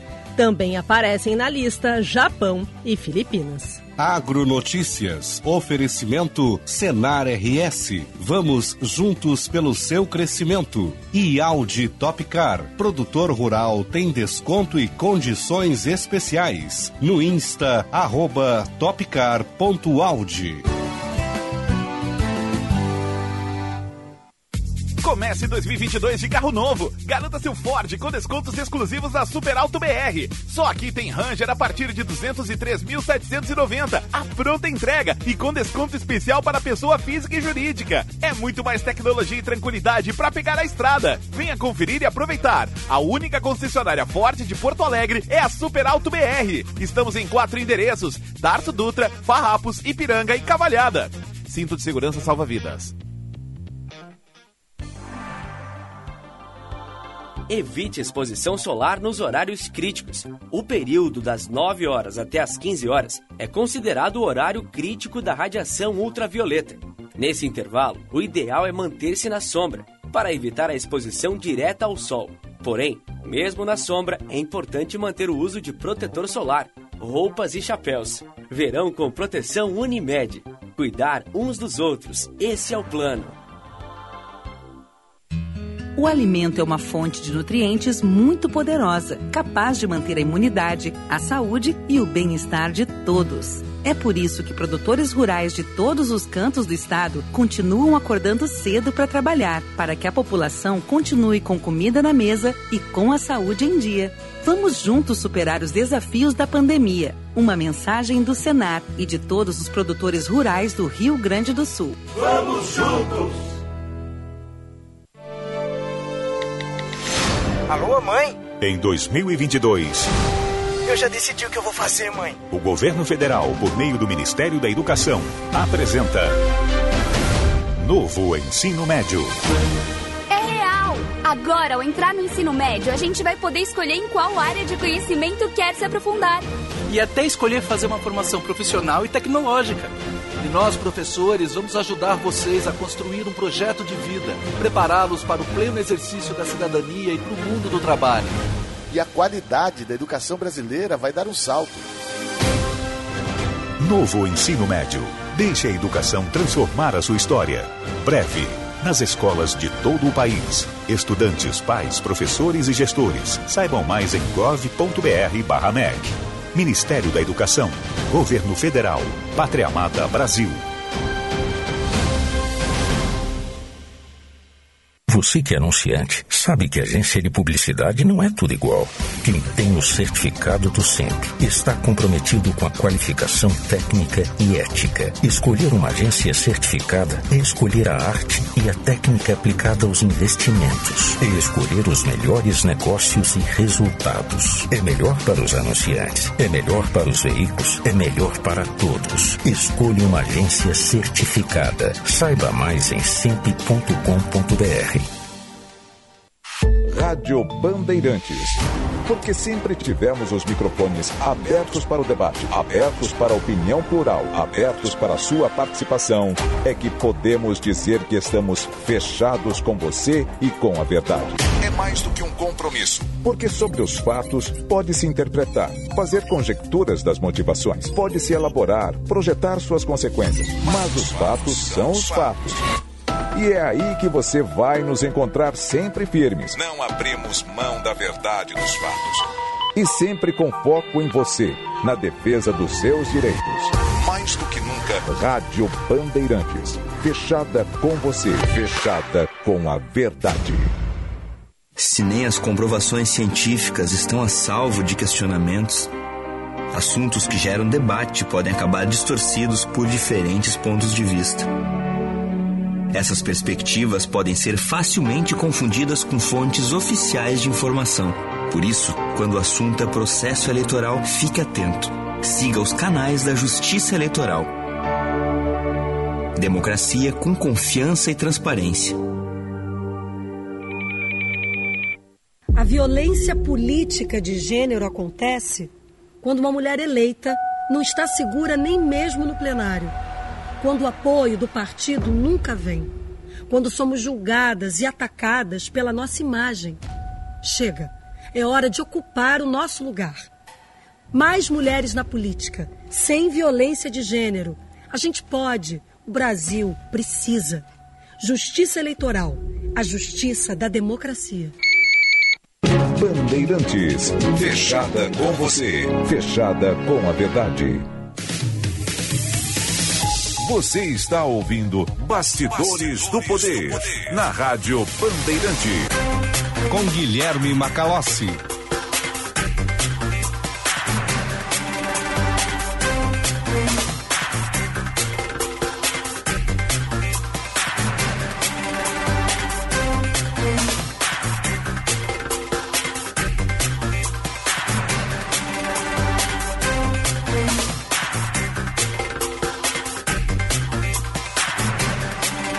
Agora 15 horas e 41 minutos, este é o Bastidores do Poder, a temperatura em Porto Alegre de 35 graus e 5 décimos. O nosso programa com o patrocínio da Escola Superior dos Oficiais da Brigada Militar e do Corpo de Bombeiros Militar, realizando sonhos, construindo o futuro. Participe do nosso programa pelo WhatsApp 980610949. 980610949. Vamos com mais informações do trânsito. Vem na sequência, Letícia Pelim. Serviço Bandeirantes. Repórter Aéreo. Sonhando com a reforma da casa, com aquela viagem, venha para o Consórcio Embracon. Acesse embracon.com.br e faça uma simulação. Consórcio Embracon. Agora você pode mais. Muito boa tarde, Guilherme Macalossi. Boa tarde. Ouvintes da Rádio Bandeirantes, estou chegando no Bastidores do Poder para falar do movimento intenso de carros pela Vicente da Fontoura, saindo do bairro Rio Branco, a partir da Casemiro de Abreu, se deslocando pela Vicente da Fontoura até a Avenida Ipiranga. Lucas de Oliveira, Ramiro Barcelos, fazem sentido contrário, a partir da Ipiranga até os acessos da 24 de outubro, com trânsito liberado. É assim também pela Carlos Gomes, Tarso Dutra e Salvador França até o viaduto São Jorge para você que utiliza a terceira perimetral no sentido à Zona Sul de Porto Alegre. Lembrando das obras de melhorias no asfalto pela Protásio Alves, entre a Manuel Elias e a Avenida Moema, obras de melhorias no asfalto para o motorista que vai em direção à Viamão pelo caminho do meio.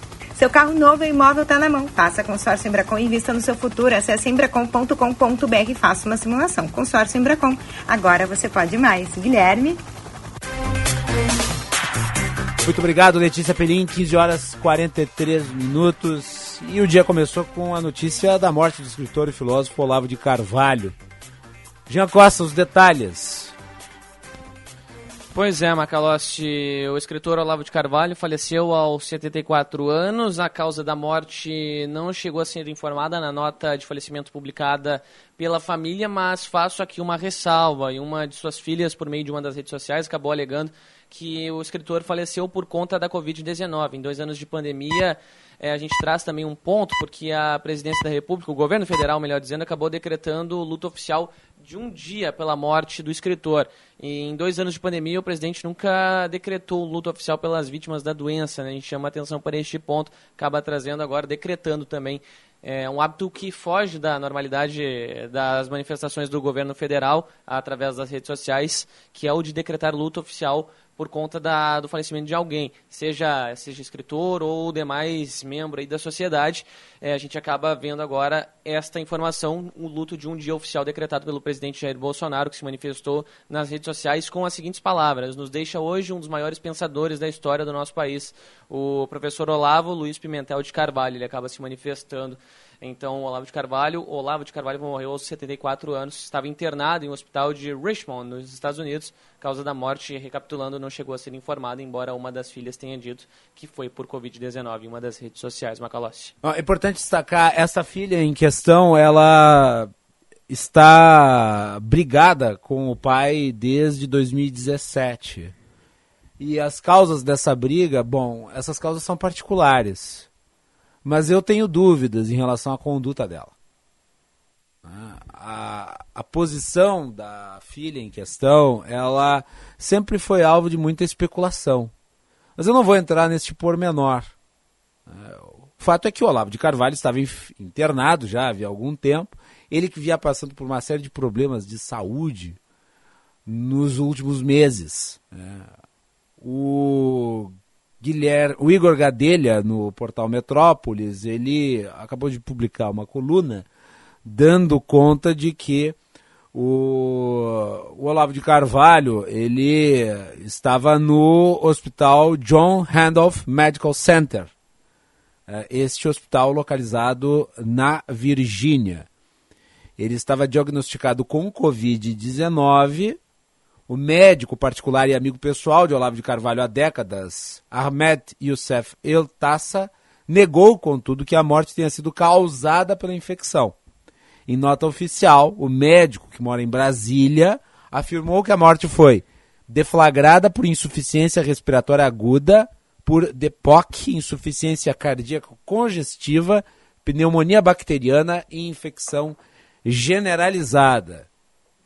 Segundo ele, esse quadro levou Olavo de Carvalho a ter trombose generalizada em múltiplos órgãos. Essas informações estão publicadas no portal Metrópolis. Ao longo da edição, nós tentamos contato com o cineasta Josias Teófilo, que já participou aqui do nosso programa.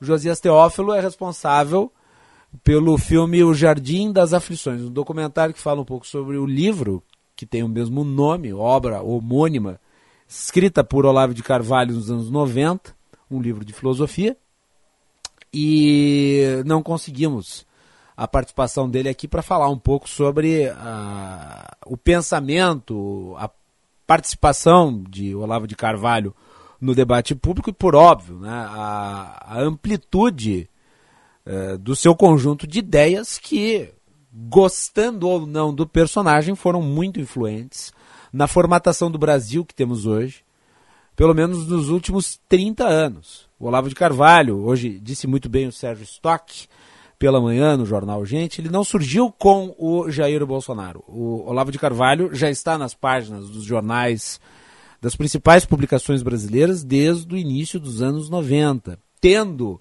é, tido uma estreia no debate público através de uma trilogia de livros Uh, dos quais o mais proeminente em termos de repercussão foi o Imbecil Coletivo, em que ele faz uma crítica à esquerda cultural, estabelece as bases do seu pensamento, depois foi sendo desenvolvido através de outras publicações, como eh, este já mencionado, O Jardim das Aflições. Uma das teses do Olavo de Carvalho é a teoria do império. É uma figura que desperta polêmica. Aliás, hoje, nas reações à morte de Olavo de Carvalho, de um lado, os seus discípulos, os seus alunos, as pessoas ligadas a ele, uh, o projetando como um luminar do pensamento brasileiro, do outro lado, os seus detratores, os seus adversários políticos, aqueles que tinham por ele ojeriza, né, pisando em sua obra, né, criticando, uh, expondo as suas múltiplas contradições, as suas facetas, uh, inclusive a do negacionismo, externalizada em postagens recentes nas suas redes sociais, de modo que o debate será permanente. Né? Mas, inegavelmente, não se pode ficar indiferente a uma figura como a de Olavo de Carvalho. Eu entrevistei Olavo de Carvalho em 2013, na rádio Sonora FM. O Olavo ele tinha um temperamento, segundo os mais próximos, é, muito delicado. Ele era um homem extremamente gentil para com os seus. E na oportunidade que eu entrevistei, eu senti essa presença uh, no sentido positivo. O Olavo foi muito gentil, respondeu a todas as perguntas. Uh, eu li muitas das suas obras. Eu li a obra política do Olavo de Carvalho, os seus muitos artigos publicados na Zero Hora, no Globo, no Estadão, Jornal da Tarde, Jornal do Brasil, Época, em revistas culturais como a Bravo, a República. Uh, e também uh, li os, os, seus, os seus livros de filosofia. Ele era um, um voraz uh, produtor de material filosófico. Uh, dentre as obras que ele publicou, além do Jardim das Aflições, também uma teoria sobre os discursos de Aristóteles, Portanto, não está se falar de um ignorante, de um parvo, está se falar de alguém que tinha erudição para o bem e para o mal. Né? Uh, alguns perguntam por que Olavo de Carvalho é o que era. Olavo de Carvalho ele transitou, veja, eu não estou aqui fazendo um juízo sobre a obra, eu estou apenas apontando a influência, a importância e o papel dele. O Olavo de Carvalho ele transitou eh, em diversos grupos ao longo da sua vida. Para vocês terem uma ideia, ele chegou quase a se tornar muçulmano. Alguns dizem, inclusive, que ele era muçulmano. Ele admite, entretanto, que frequentou taricas. A tarica do Fritof Schwon, por exemplo. Uh, teve, veja só, Braguinha, uma participação em grupos de extrema esquerda época da ditadura militar. Ele era militante comunista e foi colega de quarto de ninguém menos que José Dirceu. José Dirceu esteve com ele, né, à época da ditadura militar em São Paulo, quando o Olavo de Carvalho era jornalista do time do Jornal da Tarde, que reuniu figuras diversas, desde o Fernando Moraes, que é biógrafo do Lula, até o próprio Olavo de Carvalho, né, que é tido como o guru do bolsonarismo, apesar de sempre ter rejeitado o rótulo e ter morrido criticando o presidente. De modo que, uh, quando se fala de uma figura como essa, é necessário tomar muito cuidado com as nuances. Uh, e, obviamente, diante do contexto brasileiro de polarização, tudo aquilo relativo a um personagem como esse tende a acirrar os ânimos. Quanto a isso que o Jean mencionou, o fato do presidente da República ter decretado luto oficial de um dia, chama atenção pelo fato de essa não ser a posição do governo brasileiro em relação a outras mortes notórias e recentes, e eu vou ficar com uma apenas, é, que tinha uma importância fundamental na cultura brasileira. É, nós tivemos aí o passamento recente de uma grande escritora, Lia Luft, fundamental. É? Agora, recentemente, também a morte da Elza Soares uma das maiores cantoras da história do mundo. Presidente não as mencionou, o presidente não decretou luto oficial. Se o presidente tivesse decretado luto oficial para todas essas figuras e para Olavo de Carvalho, digamos que ele manteria uma certa coerência, reconhecendo o tamanho de figuras que são ou não de sua preferência.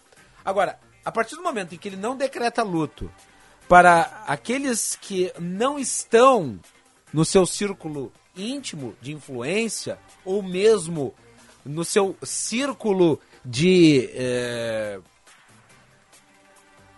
consonância ideológica e ele faz uma homenagem a outro que está, o presidente subverte a instituição da presidência. Subverte a instituição da presidência, estabelecendo um critério de gosto pessoal. E o presidente nunca age enquanto pessoa, o presidente age enquanto instituição. E a instituição da presidência tem que reconhecer todos os brasileiros, não apenas aqueles que são próximos a ele. É, então, a, o fato de o presidente ter decidido pelo luto oficial em relação ao Olavo de Carvalho e não a outros muitos que morreram e tiveram enorme importância no cenário literário, cultural e político brasileiro, denota a forma com que a instituição da presidência da República é levada a cabo. A obra de Olavo de Carvalho, para finalizar, ela terá de ser escrutinada por aqueles que gostam de Olavo de Carvalho e que vão ter que defendê-lo, porque agora ele já não está mais vivo, e também pelos seus críticos, por aqueles que repudiam o seu pensamento, por aqueles que o consideram uh, uma figura proeminente do que há de pior. O trabalho do debate público é exatamente pegar os seus principais personagens e submetê-los ao contraditório. Essa discussão, por óbvio, não se encerra aqui. Né? Não acho que uh, o que o Olavo de Carvalho plantou para o bem ou para o mal desaparecerá com ele. O governo, por sua vez, perde aquele que dava algum tipo de fundamentação intelectual. Apesar de o Jair Bolsonaro jamais ter sido aluno de Olavo de Carvalho. Vocês acham sinceramente que o Jair Bolsonaro parou algum dia da vida dele para ler o livro do Olavo de Carvalho sobre os quatro discursos do Aristóteles? É óbvio que não. O Olavo de Carvalho influenciou o Bolsonaro e os seus filhos, principalmente pelas polêmicas, pelas frases de efeito. Nesse sentido, o Olavo ele representou né, para o bolsonarismo, que é posterior ao Olavo de Carvalho, alguma fundamentação retórica. Mas, uh, mesmo assim, perde esse esteio intelectual. Né? O que sobra, bem, é o centrão. É isso. Agora 15 horas e 56 minutos. Jean Costa, obrigado pela parceria, excelente retorno e amanhã estamos de volta. Muito obrigado, Macalossi. E amanhã com mais novidades aqui no Bastidores do Poder e, claro, ao longo da semana. Foi um prazer retornar. 15 horas e 57 minutos, vem aí atualidades esportivas, as informações do futebol do Rio Grande do Sul, equipe esportiva da Rádio Bandeirantes. Fiquem conosco. Muito boa tarde. Até mais.